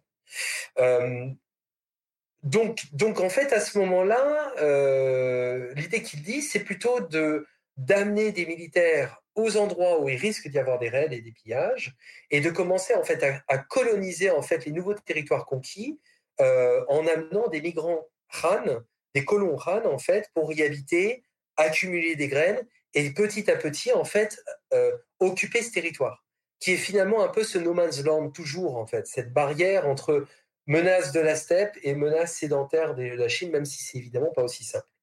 Quand l'empereur Wuderian va considérer que c'est le bon moment pour euh, s'étendre dans cette direction, euh, il va d'abord faire énormément de diplomatie, il va essayer de récupérer en fait des, des, euh, des- amis communs euh, de peuples qui avaient été en fait euh, détruits par les Xiongnu, qui sont plutôt en Asie centrale, bah, qui sont dans le territoire Yuezhe, qui vont devenir les Couchants ensuite. Et, puis, et puis ensuite, il va y avoir des généraux, euh, notamment, et, et qui vont autour de 121, 123, 126 jusqu'à 119, euh, et Rotubing vont considérablement en fait déployer leurs forces, mais complètes, contre les Xiongnu. Et ils vont aller jusqu'à l'intérieur de leur territoire, ce qui, ce qui était absolument inédit à l'époque. Qu'on amène une telle force vers l'est, vers le nord, on ne le faisait pas. Donc au-delà de la ligne défensive, elle ne servait pas à grand-chose, si tu veux, à cette époque. Euh, C'était plutôt un territoire en fait de surveillance, euh, mais avec beaucoup de percées. Donc, donc ils sont, ils sont récupérés les routes en fait, euh, les routes militaires sur nous. Ils sont allés à l'intérieur de leur territoire, sont allés jusqu'au nord-ouest, et puis ils ont réussi à rivaliser contre eux. Et en 119, eh ben, c'est la première fois que les Xiongnu sont vraiment techniquement et historiquement sont politiquement abattus et vont en fait euh, arrêter de créer un raid et vont se retrouver en fait en, situation d'infériorité par rapport à la situation des Han. Et là, à ce moment ça change tout parce que les Han vont coloniser euh, la Corée, la Corée du Nord, Corée du Sud, le Vietnam Nord, euh, toute la partie sud, complètement sud, qui était au, demeurant appartenait à des populations euh, très difficiles d'accès, notamment les Man. et puis, bien sûr, à l'est. Ils s'arrêtent plus, quoi. Ils s'arrêtent plus, ils vont partout. Et, alors, ce qui est très bien, ce qui est très bien avec la Chine, je, je le dis parce que je, je travaille sur ces, vraiment ça c'est la section sur laquelle je suis vraiment euh, spécialisé, hein, euh, c'est qu'ils font toujours à peu près pareil. Donc, si tu veux, ils, ont un petit peu un checklist, un checklist en fait de, comment occuper un nouveau territoire. Et ce qui est très intéressant, c'est que la Grande Muraille est toujours en dernier. C'est-à-dire qu'au départ, en fait, euh, la première chose qu'ils vont faire, c'est réoccuper les routes les routes commerciales. Il faut vraiment que le, commerce continue à fonctionner, que, que l'on que l'on contienne et que l'on réglemente toujours le flux économique. Ça, c'est indispensable. Et de ça, en fait, derrière, ils vont donc bien sûr euh, euh, surveiller ces routes par des tours, des postes frontaliers, des, des petites garnisons qui sont, qui sont des forts, en fait, des fortins, intégrés en fait à l'intérieur de, de, ces différentes voie euh, commerciale. Euh, et ça, ça va durer déjà un certain temps. Ensuite, ils vont emmener des conscrits militaires, euh, des, des esclaves, il y en avait beaucoup, beaucoup, des prisonniers de guerre, des repentis, enfin toute une jolie petite troupe, si tu veux, dans un joli groupe. Tu sais, allez hop, c'est parti, on y va en quart avec la bonne humeur et sur du Dorothée. et ils se retrouvent en fait à partir bah, dans ces espaces en fait complètement nouveaux. et, et d'abord, ils vont en fait, ils vont accumuler des graines. Ils vont en fait labourer le champ. Ils vont en fait déplacer les canaux, comme on dit dans les textes. Hein, on a vraiment les documents qui le disent. pour, pour dessaler les marécages, commencer en fait à, étendre les espaces de, de, champs, finalement un peu comme une colonie, quoi, si tu veux, comme tu as avec, avec avec les Vikings quand ils arrivent en fait en Islande, c'est la même chose, puis en, puis Groenland, hein, c'est vraiment une étape quoi, si tu veux. Et elle est indispensable. Quand tu fais ça et que ça dure quelques années, euh, tu vas forcément être capable déjà de mieux connaître le territoire et de savoir qui vit là. Et les RAN, en fait, contrairement à ce qu'on croit, sont pas tellement en fait des expansionnistes. À cette époque-là, la Chine des RAN, elle est plutôt très diplomatique. Elle ne veut pas occuper ces territoires. Ça coûte super cher. non, non, non, non, non. Déjà, on ne sait pas où c'est. C'est hyper loin il y a au moins trois ou quatre euh, populations ennemies qui veulent notre peau. Euh, qu'est-ce qui te dit que dès qu'on s'installe et qu'on a développé autant de dépenses euh, militairement et administrativement, qu'ils vont pas nous saccager tout ça?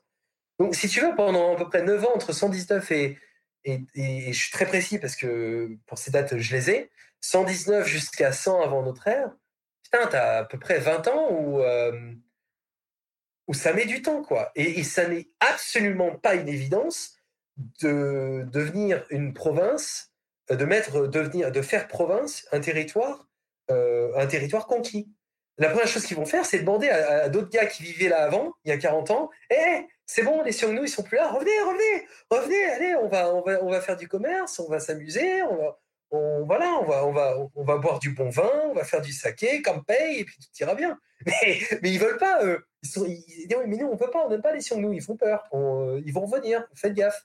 Et, donc, et donc forcément, ça va durer très longtemps, ça. Pendant cette période où les, les Xiongnu vont être en, retrait, il n'y a plus de raids, euh, il y a du commerce qui va se mettre euh, en place avec eux, ou ils essaient de stabiliser les, relations quand même? Ah, complètement, complètement. En fait, on est euh, de façon à partir de ce stade-là. la date, en fait, la date importante, c'est 111 avant notre ère, parce que c'est la dernière opposition que les Xiongnu vont faire en fait contre les premières entités administratives et militaires installées au nord-ouest. 111, euh, c'est le moment où vraiment ils vont se prendre une, une dérouillée pas possible. Hein. Et à partir de là, euh, les RAN vont s'intéresser vraiment aux cités États du Tarim et vont aller vers l'Ulan, le Lop Nord que tu connais, euh, le Khotan, qui carrière de Jade, et vont s'intéresser à ces cités-États petit à petit en fait pour que les Xiongnu n'aient plus la mainmise sur ces territoires pour lesquels ils reversaient en fait un impôt.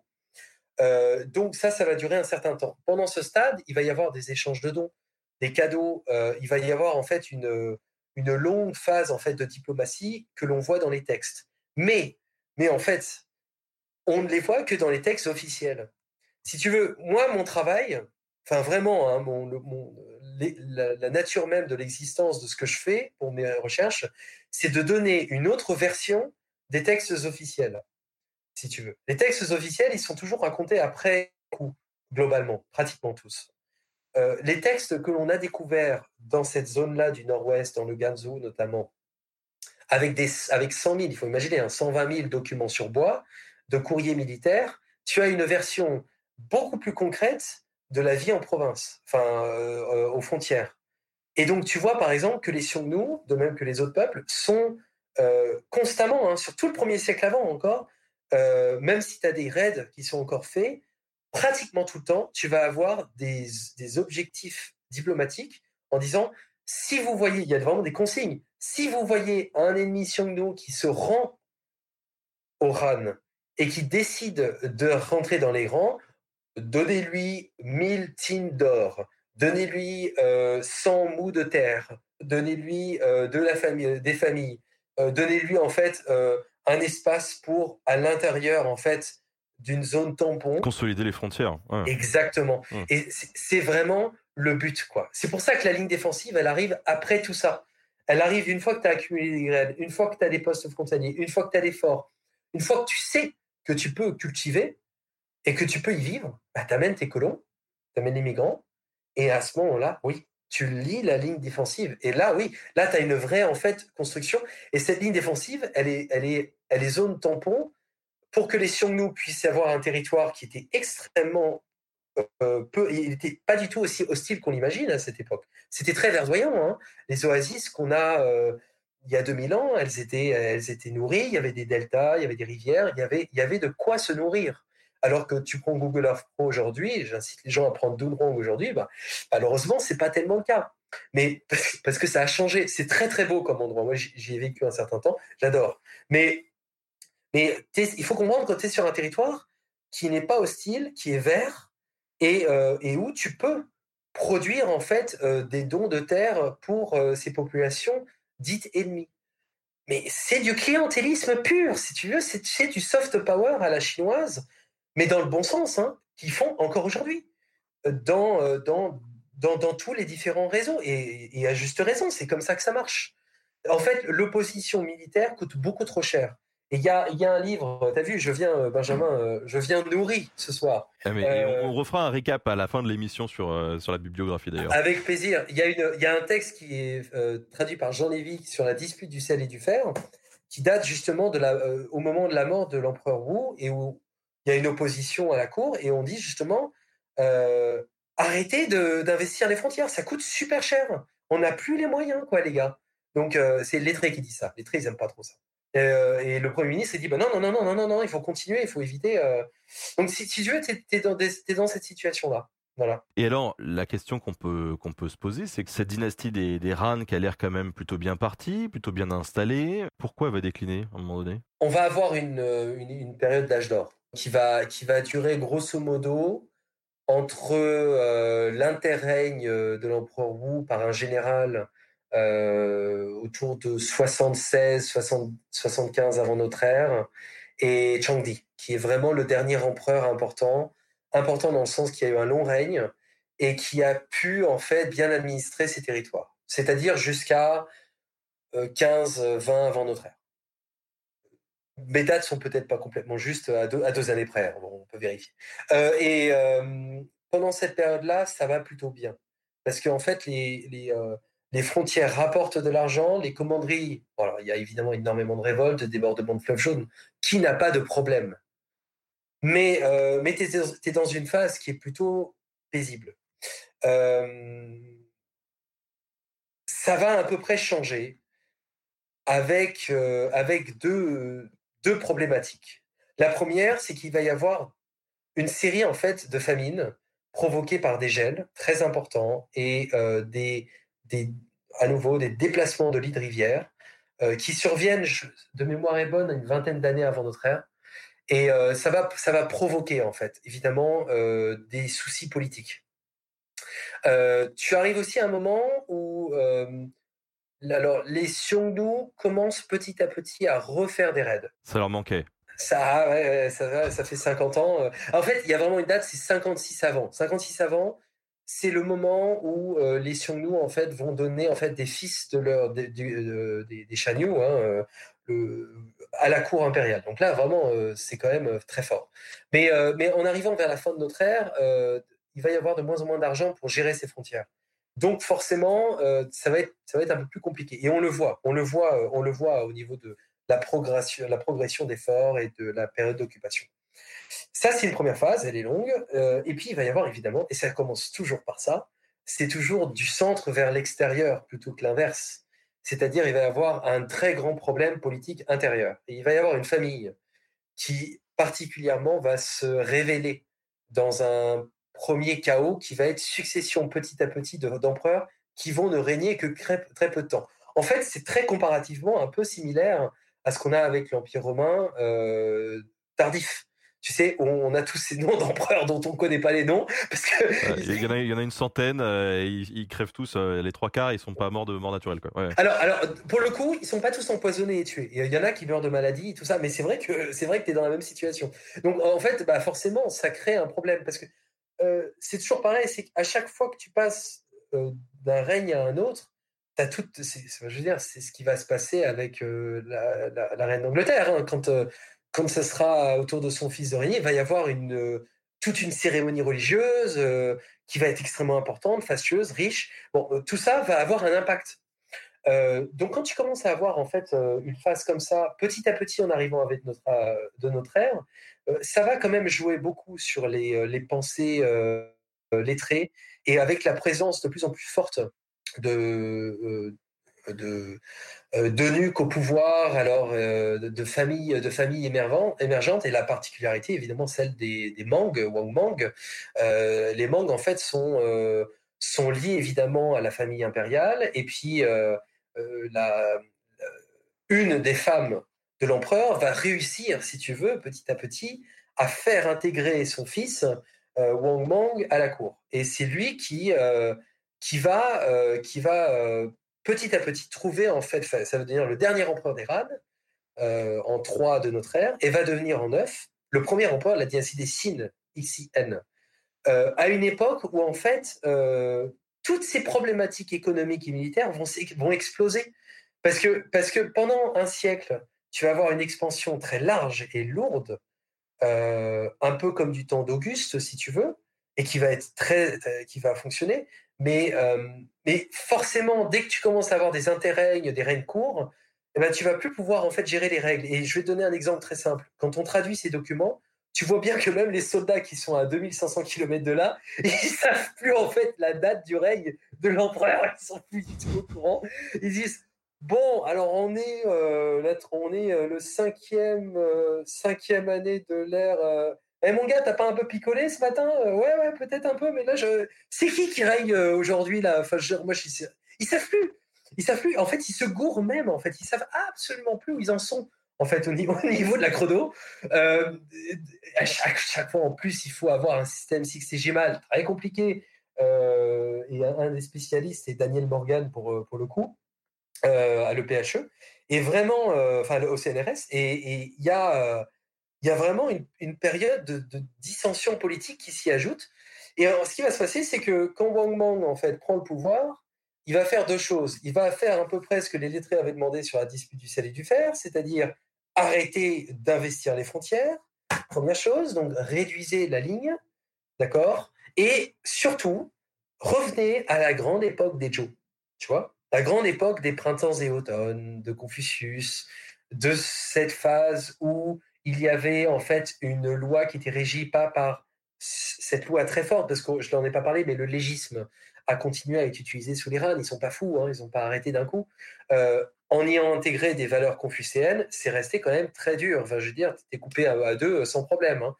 En revanche, sous les printemps et automnes, tu avais un système qui fonctionnait beaucoup en fait par rapport en fait à des textes qui vont devenir les classiques confucéens, c'est-à-dire par exemple le shooting, euh, le, le, le, rituel des euh, le rituel des Jo, le Joli, dont on parlera, je pense peut-être à un moment euh, pour une prochaine vidéo, je sais plus, mais en tout cas, c'est ça. Et du coup, du coup, tu es à une époque en fait où tu as un peu la vie régie par rapport aux forces célestes, si tu. L'empereur est fils du ciel. Hein. Il, est, il reçoit un mandat céleste. Et ça s'est un peu perdu de vue à la fin des RAN, ça. C'est-à-dire la logique, en fait, qu'on est sur un. ils sont très terre à terre, euh, boum boum, il faut que ça fonctionne. Voilà, ils sont pas. Voilà. tu es revenu, es revenu vraiment à une pleine puissance, en fait, de nécessité du symbolisme. Parce qu'elle est rassurante et parce qu'elle euh, elle témoigne de la grandeur, en fait, des textes confucéens auquel Wang Mang était féru. C'était une personne qui n'était absolument pas dans le faste. C'est un personnage hyper intéressant en fait. C'est plutôt un peu le, souverain économique et le souverain, euh, le souverain euh, religieux. C'est euh, c'est quelqu'un qui va même construire à côté de, la capitale Chang'an alors on pense hein, parce que archéologiquement c'est dur à prouver un Ming Tang, c'est-à-dire un si tu veux, c'est un, grand carré qui représente la Terre, au centre duquel tu as en fait une demeure circulaire euh, qui est liée en fait au ciel. Et aux quatre coins, tu as l'ordre, les directions, euh, les animaux qui sont reliés, les couleurs, tout ce, tout tout ce travail, euh, tu sais, du feng shui, du rituel, du rituel, du rituel en fait des pensées cosmologiques, tout ça va va revenir. Ça n'a jamais disparu, hein, bien entendu, mais ça va se mettre au centre du territoire et de la pensée gouvernementale.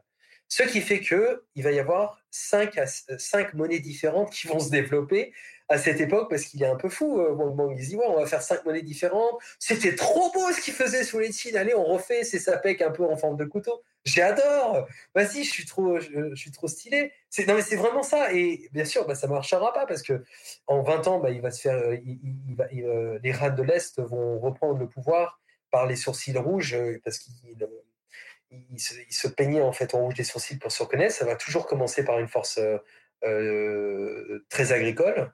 Euh, et, c'est comme ça que les RAN vont revenir au pouvoir. Mais c'est vraiment une phase importante. Voilà. Est-ce que tu veux dire un petit mot quand même sur tes, sur tes fouilles que mhm. tu, entreprends peut-être sur place? Alors moi, l'espace sur lequel je mène avec l'équipe Arscan Asie Centrale à Nanterre, euh, ce sont des, sont, pas des fouilles, hein. ce sont des prospections archéologiques, euh, alors que j'ai mené depuis avant la thèse depuis presque dix ans autour de la ville actuelle qui s'appelle Dunhuang, euh, qui est très connue pour les grottes de Mogao. Je pense qu'on en a parlé pour les routes de la soie. C'est vraiment complètement à l'ouest, hein. c'est dans le Gansu actuel, et il y a il y a autour de ce territoire en fait, eh bien toutes les stigmates de cette occupation chinoise.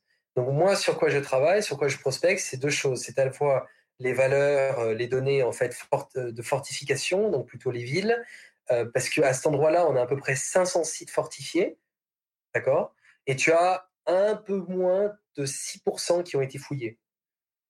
Donc ça, représente énormément. Toutes les villes, par exemple, des, districts, et qui sont larges, presque 300, 400, 500 mètres de large parfois, n'ont pas été fouillés. Donc on a en fait on a une connaissance de ce territoire que par quelques sites qui ont été fouillés depuis le début du XXe par un gars qui s'appelle Aurel Stein, qui est un, explorateur et un, chercheur euh, aventuré explorateur euh, britannique et qui a relevé en fait beaucoup de tours de communication le long de la ligne défensive. Moi, je travaille là-dessus et je travaille aussi sur les documents qui ont été découverts sur des sites plus récents euh, à proximité, qui sont plutôt des relais postaux et qui informe eh bien, de toute la logique administrative qui s'organisait dans ce territoire.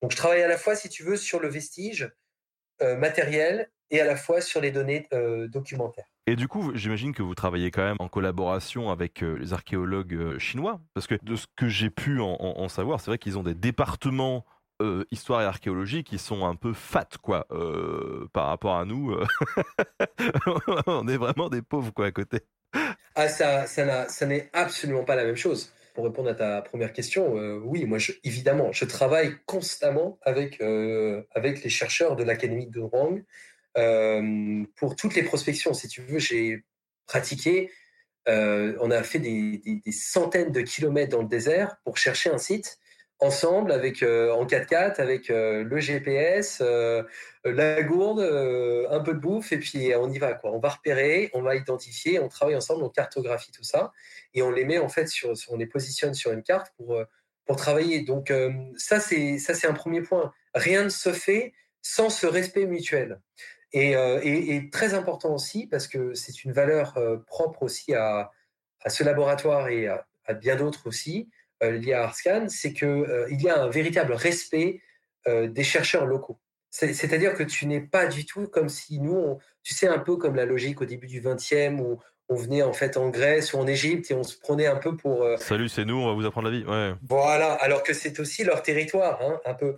En fait, euh, c'est pas du tout ça. C'est-à-dire qu'il y, y, a un engagement euh, de très longue durée, il y a une grande communication, il y a, il y a il y a un échange complet en fait de nos savoirs.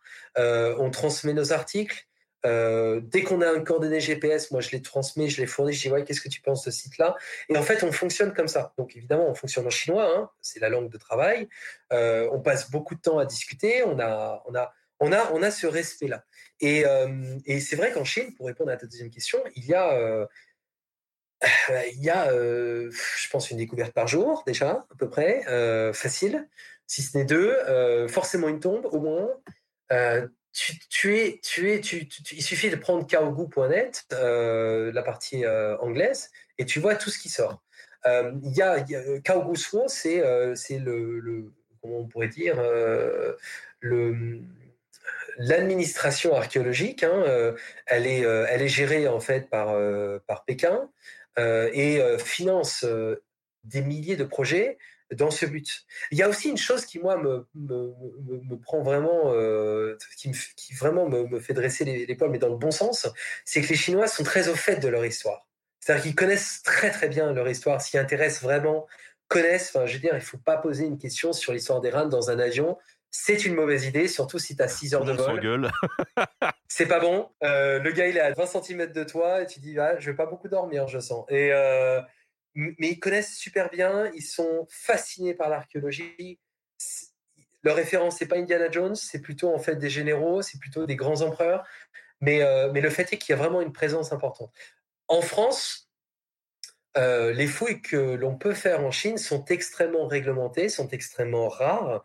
Euh, moi, je tente un peu de changer ça pour le Nord-Ouest, mais ça va prendre forcément du temps. Peut-être que j'aurai les cheveux blancs. On aura peut-être les cheveux blancs quand ça se fera, mais tu me réinviteras à ce moment-là dans ton temps. S'il y a des cheveux, s'il y a des cheveux. S'il y a des cheveux. Euh, mais, mais dans tous les cas, ça prend beaucoup de temps. Il faut être patient. Euh, il y a d'autres chercheurs, comme euh, par exemple Pauline Sibillo au CNRS, qui fouille dans le Nord-Est, qui est une, vraiment une, une, une pointure de toute la, toute la compréhension de la population, comment on vivait avant. Euh, et en fait, elle, elle travaille avec la diversité du, du, et elle est, euh, euh, elle fouille à la fois avec les Chinois et, en France. Il y a d'autres gens, gens qui ont fouillé, mais c'est assez rare. Hein. Il y a l'Intot, bien sûr, à l'OPHE, mais il faut savoir que beaucoup, beaucoup de choses se passent sur Paris, pas que, hein, bien entendu. Il y a beaucoup de, d'entités sinologiques sur Paris, et en fait c'est beaucoup de prospection, beaucoup de colloques, de journées d'études euh, jusqu'au Covid. C'est comme ça que ça marchait pour s'échanger les données. Est-ce que euh, justement les, autorités chinoises sont assez open euh, sur le fait de laisser travailler des Européens sur leur chantier ou voilà? Alors ils le, ils le sont, ils le sont, mais il faut faire très attention. C'est-à-dire qu'il faut respecter le protocole tu as ça, tu as ça dans, plein de pays. Moi, j'ai fouillé en Ouzbékistan et je connais beaucoup, beaucoup de personnes qui travaillent en Ouzbékistan. C'est plus simple. C'est beaucoup plus simple d'organiser effectivement des fouilles. Euh, en Chine, il y a, y a une, hiérarchie en fait par laquelle tu ne peux pas passer outre euh, pour fouiller. Et euh, ça, c'est un premier point. Donc, ça prend beaucoup de temps. C'est-à-dire que moi, les projets qu'on mène là actuellement hein, en cours, peut-être ça sera dans cinq ans qu'on commencera à fouiller parce qu'il faut les autorisations de tout. Il faut que les ambassades aussi coordonnent entre elles. Il faut que ce soit justifié. Et surtout, euh, l'apport français euh, doit être purement intellectuel. À ce stade-là, il n'est plus du tout financier. Donc, il faut justifier ça, en fait, si tu veux. Tu vois, par, euh, par, par l'organisation de différents colloques, journées d'études, de rencontres officielles. qui sont très enrichissantes, qui sont chronophages. Hein, pour tout dire, je pas, on, on, passe beaucoup de temps à écrire des mails. Mais bon, c'est comme ça. C'est-à-dire que c'est aussi la valeur de, c'est le revers de la médaille. Tu veux aller fouiller dans un autre pays, tu respectes les règles. Et, euh, ça, c'est normal. La Chine aussi, euh, et je pense qu'il faut le comprendre, a un passé compliqué avec les Européens. Ah bon? Un peu, un peu. Enfin, il s'est passé des trucs, quoi. Quand on fumait de l'opium Quand on fumait de l'opium, c'était pas terrible. Bah, C'est-à-dire qu'à partir du moment où le général Carter il a dit ah, moi je me, je me, mets, je me plie pas, t'inquiète pas, on va te prendre ton territoire. Enfin, évidemment, c'est plus compliqué que ça. Mais, euh, mais le sac du palais d'été de Pékin est une chose, mais surtout. Euh, on y reviendra d'ailleurs. Euh, ouais, oui, oui, tout à fait, tout à fait, tout à fait. Avec un, avec un, beau gosse là-dessus, mais euh, c'est vrai que euh, les fouilles qui ont été faites dans le Nord-Ouest, là où je fouille actuellement, où je prospecte actuellement, euh, réalisées par Sven Rodin avec la Chine, de, la Suède. Puis avant ça, Aurel Stein, qui quand même, il est rentré dans la bibliothèque de, de, de Mogao, a récupéré des manuscrits qui étaient, plurimillénaires et les a récupérés, les a embarqués sur des sur à base de chameaux, les a transmis à New Delhi, puis les a envoyés en Angleterre. Bon, si tu veux, il y a un moment, ça se comprend quoi. Voilà, euh, je pense qu'on aurait fait ça avec Versailles et au final, euh, on, on, aurait ce même ressentiment vis-à-vis -vis de la présence euh, européenne sur le territoire. Alors heureusement, on a complètement dépassé cette époque, mais ils sont quand même méfiants. Et, je pense que c'est complètement justifié, si tu veux. Euh, donc, donc, il faut faire très attention aux termes. Il faut, euh, il faut être, euh, il faut être clean.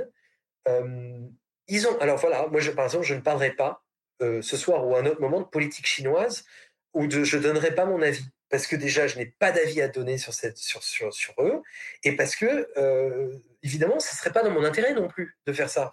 Donc, il y a un moment, il faut aussi il faut simplement fonctionner de collègue au collègue. Et, ça, ça marche très bien parce que euh, eux-mêmes ont envie. Euh, il y a deux jours, il y en a qui m'a écrit, il putain, on a trop trop hâte de revenir sur Paris euh, et, de visiter. Moi, j'ai accompagné des, groupes, enfin pas des groupes, mais des chercheurs pendant, toutes mes années de thèse à Versailles, à Fontainebleau, voir des musées, rencontrer des gens. C'était top parce que parce que c'est ça aussi l'échange. En fait, l'échange culturel, par l'archéologie, c'est que tu es au cœur, en fait, de la compréhension de leur histoire et tu as envie de faire d'eux des amis. Et ce sont devenus des amis, en fait. Je, je, on n'a pas un rapport politique, tu vois. Le rapport politique, il est au-dessus et il faut le respecter. Mais ça marche bien en général quand tu, quand tu as ce rapport-là. Quelles sont les législations ou les protections du patrimoine culturel en vigueur en Asie de l'Est de manière générale? Les, les, législations en termes de protection finalement du patrimoine, euh, sortie de fouille, par exemple, de contexte euh, comme ça J'essaie juste de préciser la question pour pas trop déborder. Oui, oui, tout à fait. Et puis, euh, ça savoir si effectivement sur le patrimoine, il y, y, a une politique qui est relativement euh, conservatrice ou si euh, ils s'en foutent de faire sauter des trucs pour construire des immeubles. Non, d'accord, d'accord, d'accord, oui. ça, beaucoup de choses ont changé depuis la révolution culturelle, hein, évidemment. non, maintenant, maintenant, il y a, alors il y a pour ce que je connais de mieux, hein, pour la Chine, il y a des œuvres qui ne doivent pas quitter le territoire, qui sont en fait euh, œuvres de, euh, qui sont les, euh, les si tu veux, trésors les, nationaux. Nous voilà, trésors nationaux, exactement. comme tu as le cas en Corée, tout ça, donc qui ne se déplacent pas pour des expositions, sauf exception vraiment, vraiment rare. ils sont, c'est assez compliqué parce que eux-mêmes en fait vont respecter euh, beaucoup euh, vont respecter beaucoup en fait les données importantes. C'est-à-dire tout ce qui sort de fouilles, par exemple. Si tu veux, il y a des tonnes et des tonnes de céramique euh, dans des tessonniers. À un moment, il faut entreposer tout ça. Ça, ce n'est pas la valeur du patrimoine en général. C'est euh, de l'information sur une histoire.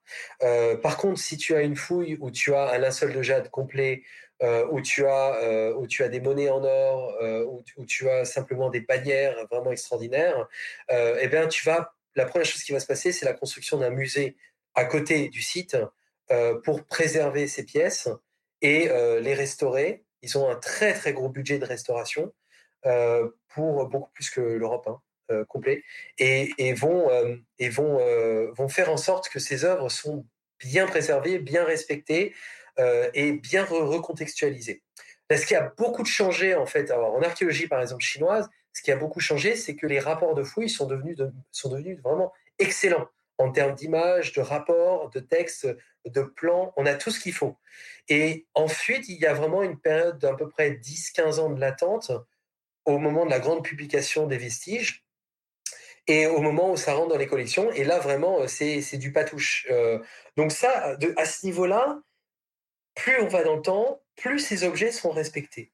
un exemple simple, la capitale, la capitale Pékin, qui va à un moment changer. Ça ne va plus être Pékin, ça va être Xiong'an.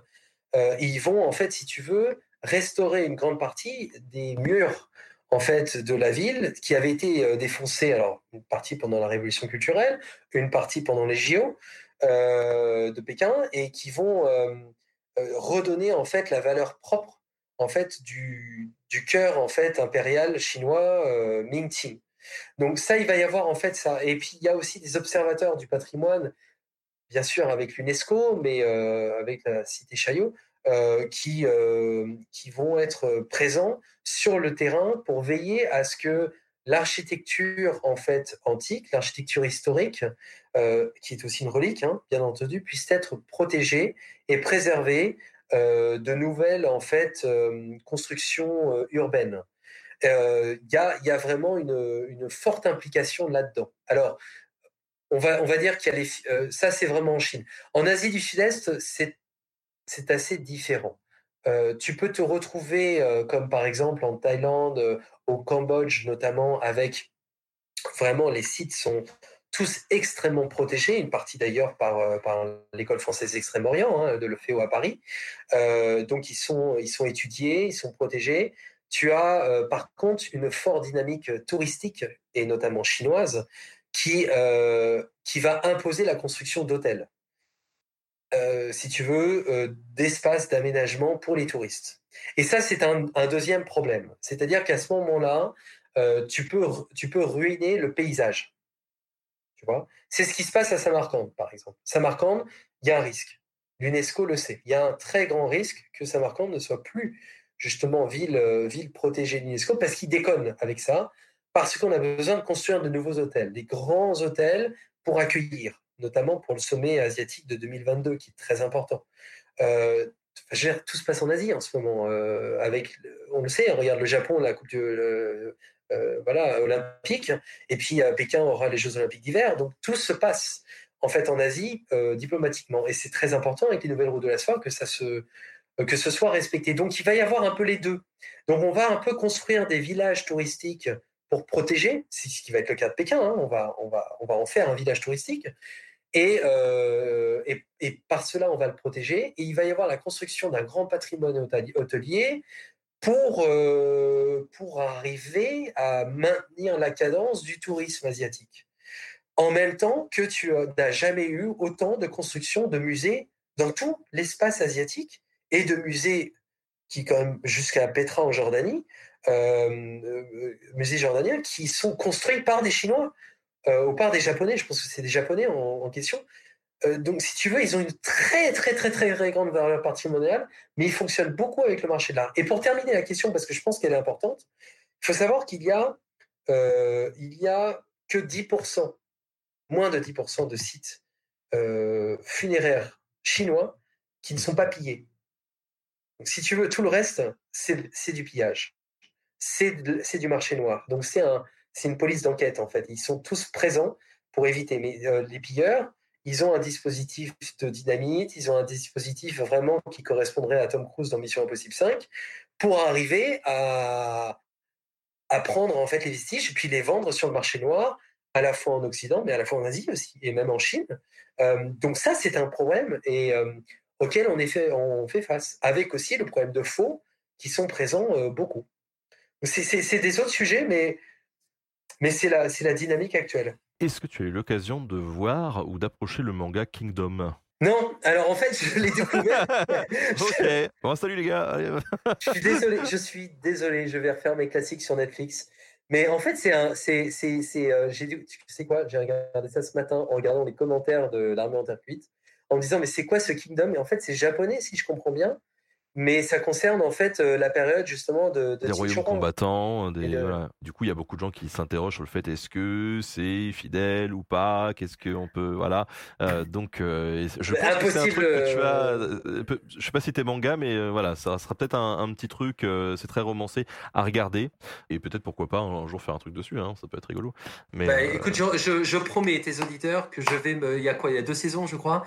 Donc je vais je vais m'atteler à aller regarder avec avec, avec grand intérêt. Je suis tombé sur un article, nous dit David Bernard, parlant d'une exposition sur Genghis Khan en France que l'ambassade chinoise a contestée contesté comme empereur mongol et voulait le présenter comme chinois. Euh, est-ce que c'est enseigné en Chine comme histoire? Qu'est-ce que tu peux en dire? Euh, Sujet très touchy.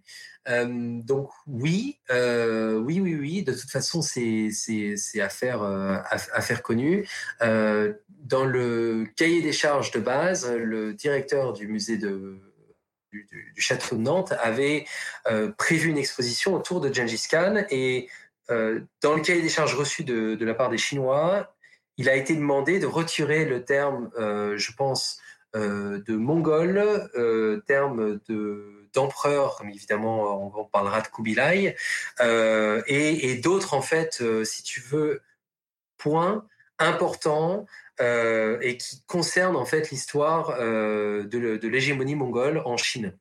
Donc, de fait, l'exposition n'a pas pu se faire parce qu'ils ont refusé en refusant ça, du côté français, et c'est à juste raison, euh, je pense, bah, évidemment, ils n'ont pas accepté de faire les prêts d'œuvre, dont 90% venaient de Chine. Euh, c'est un problème, c'est un vrai problème. C'est-à-dire que euh, la Chine, l'histoire de la Chine ne fonctionne, n'est comprise que si tu comprends l'histoire de la steppe. On en a parlé. toutes les périodes, toutes les dynasties, il y a ça. Donc, si, euh, tu, tu, c'est comme s'intéresser à l'Empire romain qu'en regardant Rome. Ça n'a aucun sens. Euh, donc, forcément, il y a beaucoup de dynasties qui sont enseignées même dans les manuels, scolaires, euh, qui incluent en fait ces dynasties. certaines, par contre, sont retirées, comme les Khitans, les Liao. Ça arrive qu'elles ne figurent pas dans la, chronologie en fait relative après les Song, enfin entre les, Tang et les Song du Nord euh, euh, Kubilai est obligé d'être enseigné, euh, comme le premier effectivement empereur euh, Yuan de la nouvelle dynastie mongole, mais on va considérer que c'est un empereur chinois, pas un empereur mongol, tu vois. Euh, de même que finalement les Mandchous, hein, les derniers les Qing à régner, ce sont des Mandchous, hein, ce sont pas des Han, hein. et donc c'est une, une, usurpation du territoire chinois. On est bien d'accord. Donc dans les manuels, on parle toujours d'empereur chinois. Tianlong, Kangxi sont des empereurs chinois. Ils sont absolument pas des empereurs mandchous. Il y a, il y a juste en fait des mots qui changent. C'est très important, je pense, que la France, dans ses expositions, euh, arrive encore à s'opposer à ça, parce que les Chinois ont le droit de faire comme ils veulent l'enseignement de leur propre histoire. Aucun problème. Mais quand tu es, à Nantes, qui est quand même un bastion très important du commerce, euh, il, va sans dire que si tu leur donnes une version édulcorée, euh, c'est que tu vas éduquer les jeunes générations à cette image-là, qui est en fait fausse. Mais c'est pas grave. Et, je pense, que le choix était le bon.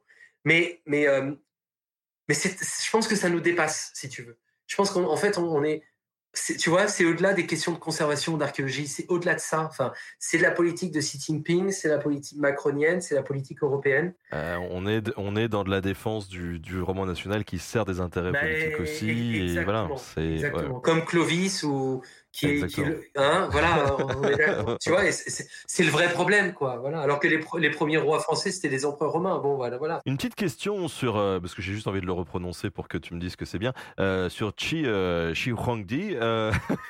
Tu le dis à tu, le, tu le dis à l'américaine, j'adore. Chi Huangdi. Euh, Écoute, je sais au moins faire un accent l'américain. Euh, les historiens chinois classiques le présentent comme un tyran, euh, n'est-ce pas un peu une légende, comme Suiton qui aurait apparemment euh, bien caricaturé Néron Ah bah évidemment, évidemment. Mais euh, je, vais même te dire, je vais, prendre l'autre exemple qui est, encore plus fascinant, c'est Liu Bang, dont on a parlé au tout début, justement le premier empereur d'Iran. Euh, on va considérer qu'il avait un dragon en fait qui survolait au-dessus de sa tête pour les moments décisifs c'est un peu, c'est un peu des conneries, quoi. On est d'accord que c'est pas vrai. Mais on va, on va lui donner une proéminence dans ses biographies euh, pour, euh, pour le glorifier, même bien avant qu'il soit empereur, pour dire il était censé l'être. Euh, eh ben, la première caricature qu'on fait de Tin Wang, c'est ce Matienne, euh, dans son portrait. Elle est, elle est elle est réalisée, euh, donc Sébastien, ouais, il rédige autour de 110 avant, il est 90, 100, 110 ans. C'est comme si nous, on parlait, en fait, euh, qu'est-ce qui s'est passé il y a 110 ans? C'est comme si on parlait finalement d'Adolphe Thiers, quoi, et qu'on devait le caricaturer sans les photos, sans les portraits dont on dispose, et euh, souvent sans les textes. Donc l'idée, forcément, est un peu générale, généralement fausse et faussée. Parce que comme j'espère que ça a été, été convaincant, en tout cas pour, toi, Benjamin, et tes internautes, il n'y a eu qu'une continuité entre Qin Shi Huang et les Han. Il n'y a pas eu de rupture. La première rupture qui s'est passée, c'est avec Wang Mang. Donc le premier empereur, c'est aussi le premier empereur chinois, c'est aussi le premier empereur des Han d'une manière générale. Et, quand Liu Bang dévoue un culte à Qin Shi Huang, il est fort à parier qu'il l'adulait, cette personne-là. Si tu veux, c'est ça, qui est, intéressant. Et je dirais même, je même autre chose. À partir du moment où les briques commence à devenir en fait support de support en fait de, narration picturale dans les tombes Han euh, autour de, 100 avant notre ère.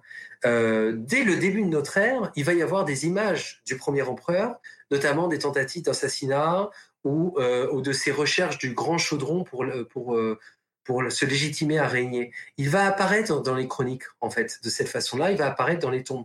Donc, il, est à la fois empereur qui est féroce, qui a terrorisé, qui a sonné prédominant, mais il est aussi empereur adulé, respecté, et qui fait pleinement partie euh, de l'histoire chinoise. Quand on parle de la dynastie donc des, des, Qin et, des Han, euh, on parle à l'époque d'un territoire qui regroupe euh, combien de personnes en fait euh, pour qu'on ait une idée un petit peu parce que les territoires sont très vastes.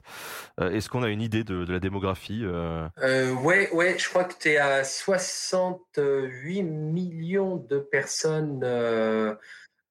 ouais, 68 millions en fait au 2 de notre ère. T'as vu, je suis précis. 2-3 de notre ère, 68 millions 500 000, un truc comme ça. Le gars, je lui demande des stats comme ça, boum boum, il... Un ordinateur.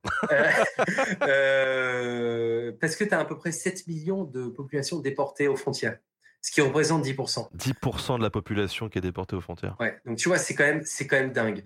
Euh, sous les Tines, euh, ouais, tu dois être à, aller à vue tu dois être à 60, 60 millions, peut-être 56, 57, 58 millions. Euh, give or take a few, hein, mais, mais c'est vraiment une population qui est gigantesque. Euh, Chang'an, euh, Chang'an en elle, euh, je pense, fait sept ou huit fois la capitale romaine de la même époque. Hein. Est-ce que c'est pas compliqué de comprendre et d'intégrer une culture comme celle de la Chine quand on n'est pas issu. Toi qui as dû euh, justement travailler sur ces problématiques, est-ce que ça n'a pas été compliqué de te mettre dans le bain et tu t'es pas senti trop largué au, départ? Enfin, je sais pas. Après, moi, je sais que des, personnes que j'ai rencontrées qui ont des liens forts avec la Chine, j'en connais quelques-uns, euh, des amis qui euh, qui sont mariés par exemple avec des Chinois et des Chinoises, et c'est vraiment des gens qui sont ultra investis en fait dans cette relation franco franco-chinoise. est-ce que c'est pareil pour toi et comment tu l'as vécu, toi? Alors, moi, je, par rapport à beaucoup de sinologues euh, collègues, euh, je ne suis pas marié avec une chinoise. Donc, de fait, je me suis en fait ruiné 50% de la connaissance de la Chine. non, mais c'est bête à dire, mais il y a beaucoup de japonologues et de sinologues français qui sont souvent, euh, pas tous, mais mariés à des Asiatiques, par, par amour du pays. Mais en fait, je suis pas un. Faut pas le prendre mal. Je suis pas un passionné de la Chine. Enfin, là, j'en parle comme une passion. Vous, imaginez quand il, parle des pompes hydrauliques bah, Si tu veux, eh, si tu veux faire un, eh, attends, Benjamin, si tu veux faire un petit sujet sur les pompes hydrauliques, moi, je te fais un truc du tonnerre de Dieu je peux te parler de tout ce que tu veux. Héron Alexandrie, de tous ces gars-là. On, va, on peut même faire une, petite paille McDo, tu vois, pour montrer les. Mais euh, ah le, jour, où j'installe une salle de bain au sous-sol, je, je t'appelle, euh, on fait ça. Là, attends, attends, attends, moi je vais te dire, là, euh, dans un site de fouille en France, Mirbeau-sur-Bèze, près de Dijon, la première chose que j'ai fouillée, c'est une canalisation en plomb. Quand tous les autres travaillaient sur des trous de poteaux. Pour dire les trous de poteaux, c'est chiant. Hein c'est le truc que personne ne veut en tant qu'archéologue. C'est un peu coller des timbres quand tu es stagiaire, quoi. Euh, c'est vérifier en fait euh, jusqu'à ce que tu arrives au limon, donc au alter naturel. C'est tu sais les supports de pylônes, euh, par exemple, de colonnes.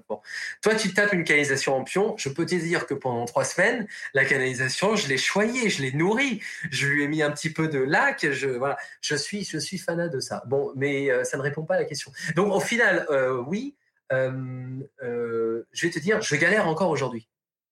Ça fait, euh, ça fait depuis 2007 que j'ai commencé à faire un master. Donc, moi, je suis parti à Yale une année pour faire un master complémentaire en Asie, sur la Chine. Donc, ça fait, ça fait, tu vois, plus de 13 ans ou 14 ans que je suis dessus. Ce matin encore, je traduisais un document. J'ai découvert autre chose. Et et c'était important. Et c'était sur les RAN, et c'était sur ma période. Donc, si tu veux, euh, euh, je suis complètement largué tout le temps. Mais, mais euh, parce que parce que c'est ultra riche. En fait, tu as deux versions. Tu deux versions de la Chine. Tu as la Chine un petit peu touristique. Et c'est pas un mal que tu apprends par la chronologie. Et en fait, dès lors que tu vraiment tu apprends la langue et que tu t'intéresses au texte, beaucoup au texte, et que tu essayes de comprendre comment fonctionnait chaque époque, chaque religion, chaque structure et tout ça, et que tu rentres dans, le détail, c'est tellement administratif que c'est, euh, ça en devient presque fatigant. Il y, a, des termes pour tout, il y a des titres pour tout, il y a des, il y a 60 mots différents pour un même terme des fois. Donc c'est vraiment compliqué. Et euh, donc, euh, je vais te dire, je, galère encore aujourd'hui. Et des fois, je me retrouve beaucoup d'ailleurs avec des Allemands euh, qui sont pour moi un peu euh, l'icône des gars qui connaissent super bien tout ça. Quand je suis dans des dîners avec eux, euh, j'ai l'impression de pas être sinologue. Et c'est là où je mets ma carte Joker, je vais te dire, ouais, mais je suis pas vraiment sinologue, je suis spécialiste de l'Asie centrale. Puis t'arrives en Asie centrale, ouais, non, mais je suis pas tellement en Asie centrale, je suis plutôt sinologue. Et puis quand t'es avec les deux, tu dis, je suis plutôt pompe hydraulique vers Dijon, tu sais. Quelqu'un a un chantier, non? Bon. Bah non, c'est bon, personne? Allez, c'est bon, foutez-moi la paix, allez, allez manger le votre bord, et voilà. Visiblement, il y, a un, il y, a un, réel intérêt quand même pour, euh, pour ce sujet, euh, pour, pour la période, pour cet espace euh, géographique.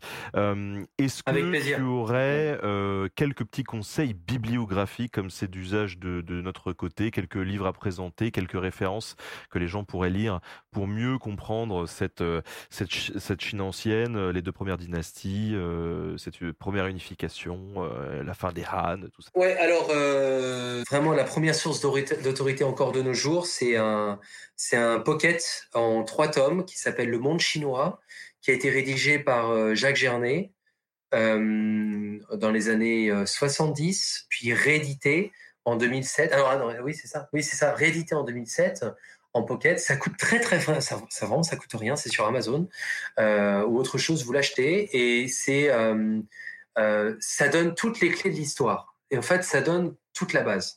Et puis, euh, ça, c'est vraiment, vraiment une bonne base.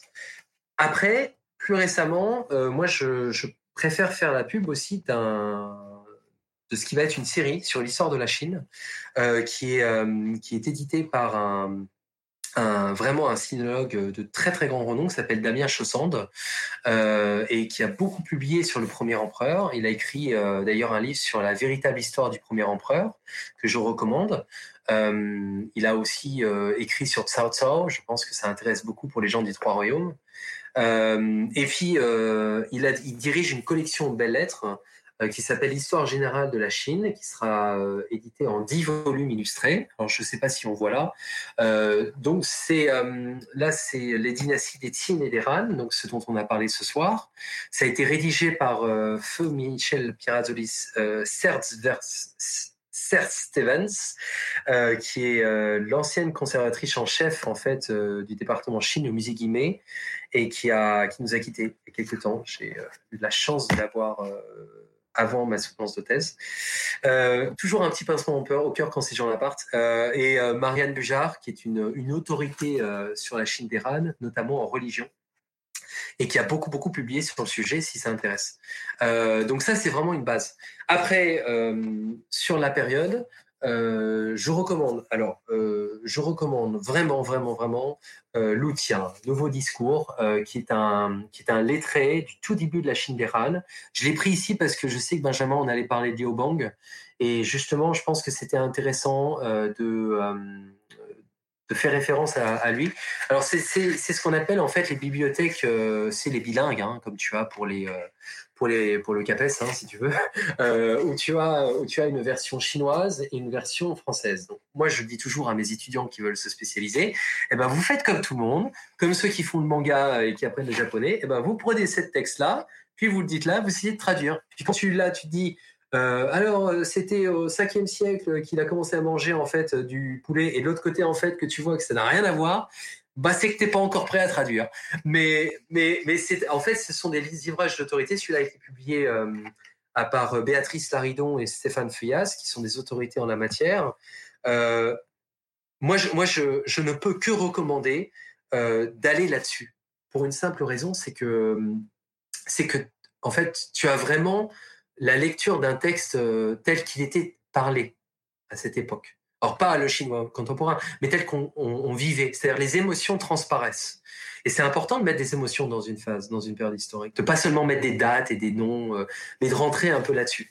Et euh, un autre livre qui un peu fait référence à ça, c'est La dispute sur le sel et le fer euh, de Jean Lévy, de la belle bibliothèque des belles lettres, qui est un très très gros pavé, hein, là pour le coup, et qui fait référence aux mêmes choses. Enfin, évidemment, bien sûr, il y a les, euh, euh, travaux qui ont été rédigés par euh, Alain Toth, notamment pour tout ce qui est période des, des Chou, des bronzes et, des tines.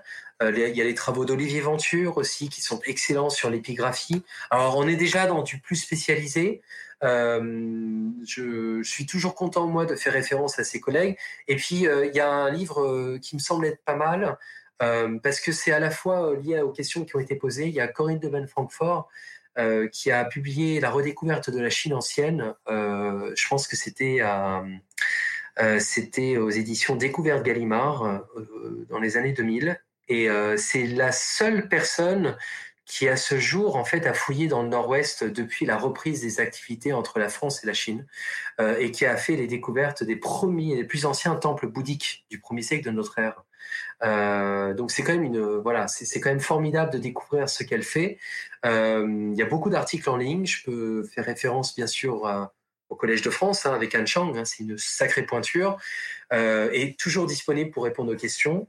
Et tout est en ligne. Et puis il y a aussi Franz Grenet qui fait aussi les cours sur l'Asie centrale. Voilà. Euh. Et il me semble même qu'il y a un, ouvrage aussi euh, sympathique euh, qui sortira, je ne sais pas quand. Bah, c'est en cours. Je suis en train de rédiger une biographie en fait et une histoire de toute cette expansion du Nord-Ouest. donc c'est c'est en cours d'écriture. Si si j'arrive à fin, finir enfin de corriger mes copies et de corriger les dossiers de lecture de, de L3 et, euh, et d'écrire des scripts. ouais, parce que, parce que je dois dire, je dois dire que c'est quand même intense. Hein. honnêtement, je le fais avec grand, grand plaisir. Tu le sais bien d'écrire les scripts pour, euh, pour ta chaîne euh, que je suivais déjà depuis longtemps. Quand j'y pense, c'est quand même fou d'être là comme ça avec toi. Euh, moi, j'y prends un grand plaisir. Maintenant, c'est vrai que ça me, ça me, demande beaucoup de temps et j'essaie de faire en sorte que ce soit bien pour toi et pour la chaîne. Donc, euh, c'est vrai que du coup, bah, ça m'empêche d'écrire. Et l'écriture, c'est le soir, c'est euh, après, c'est une bonne musique euh, viking. Moi, c'est mon fond en fait pour travailler.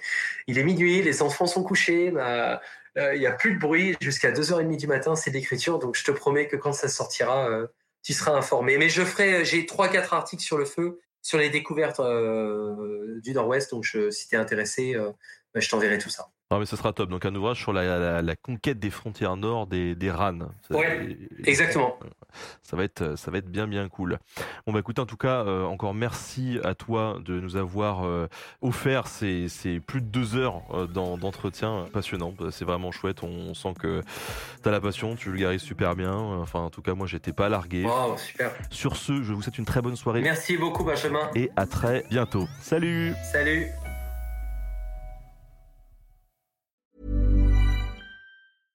Imagine the softest sheets you've ever felt. Now imagine them getting even softer over time. That's what you'll feel with Bowl and Branch's organic cotton sheets. In a recent customer survey, 96% replied that Bowl and Branch sheets get softer with every wash. Start getting your best night's sleep in these sheets that get softer and softer for years to come. Try their sheets with a 30-night guarantee. Plus, get 15% off your first order at bowlandbranch.com. Code BUTTERY. Exclusions apply. See site for details.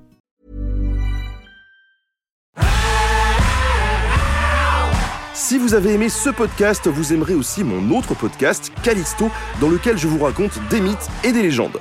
En attendant que vous nous suiviez sur Castbox, Apple Podcast, Podcast Addict ou toute autre plateforme qui propose cette fonction, n'hésitez pas à vous abonner. Vous pouvez même nous laisser une note et, soyons fous, un petit commentaire. Je le lirai avec plaisir.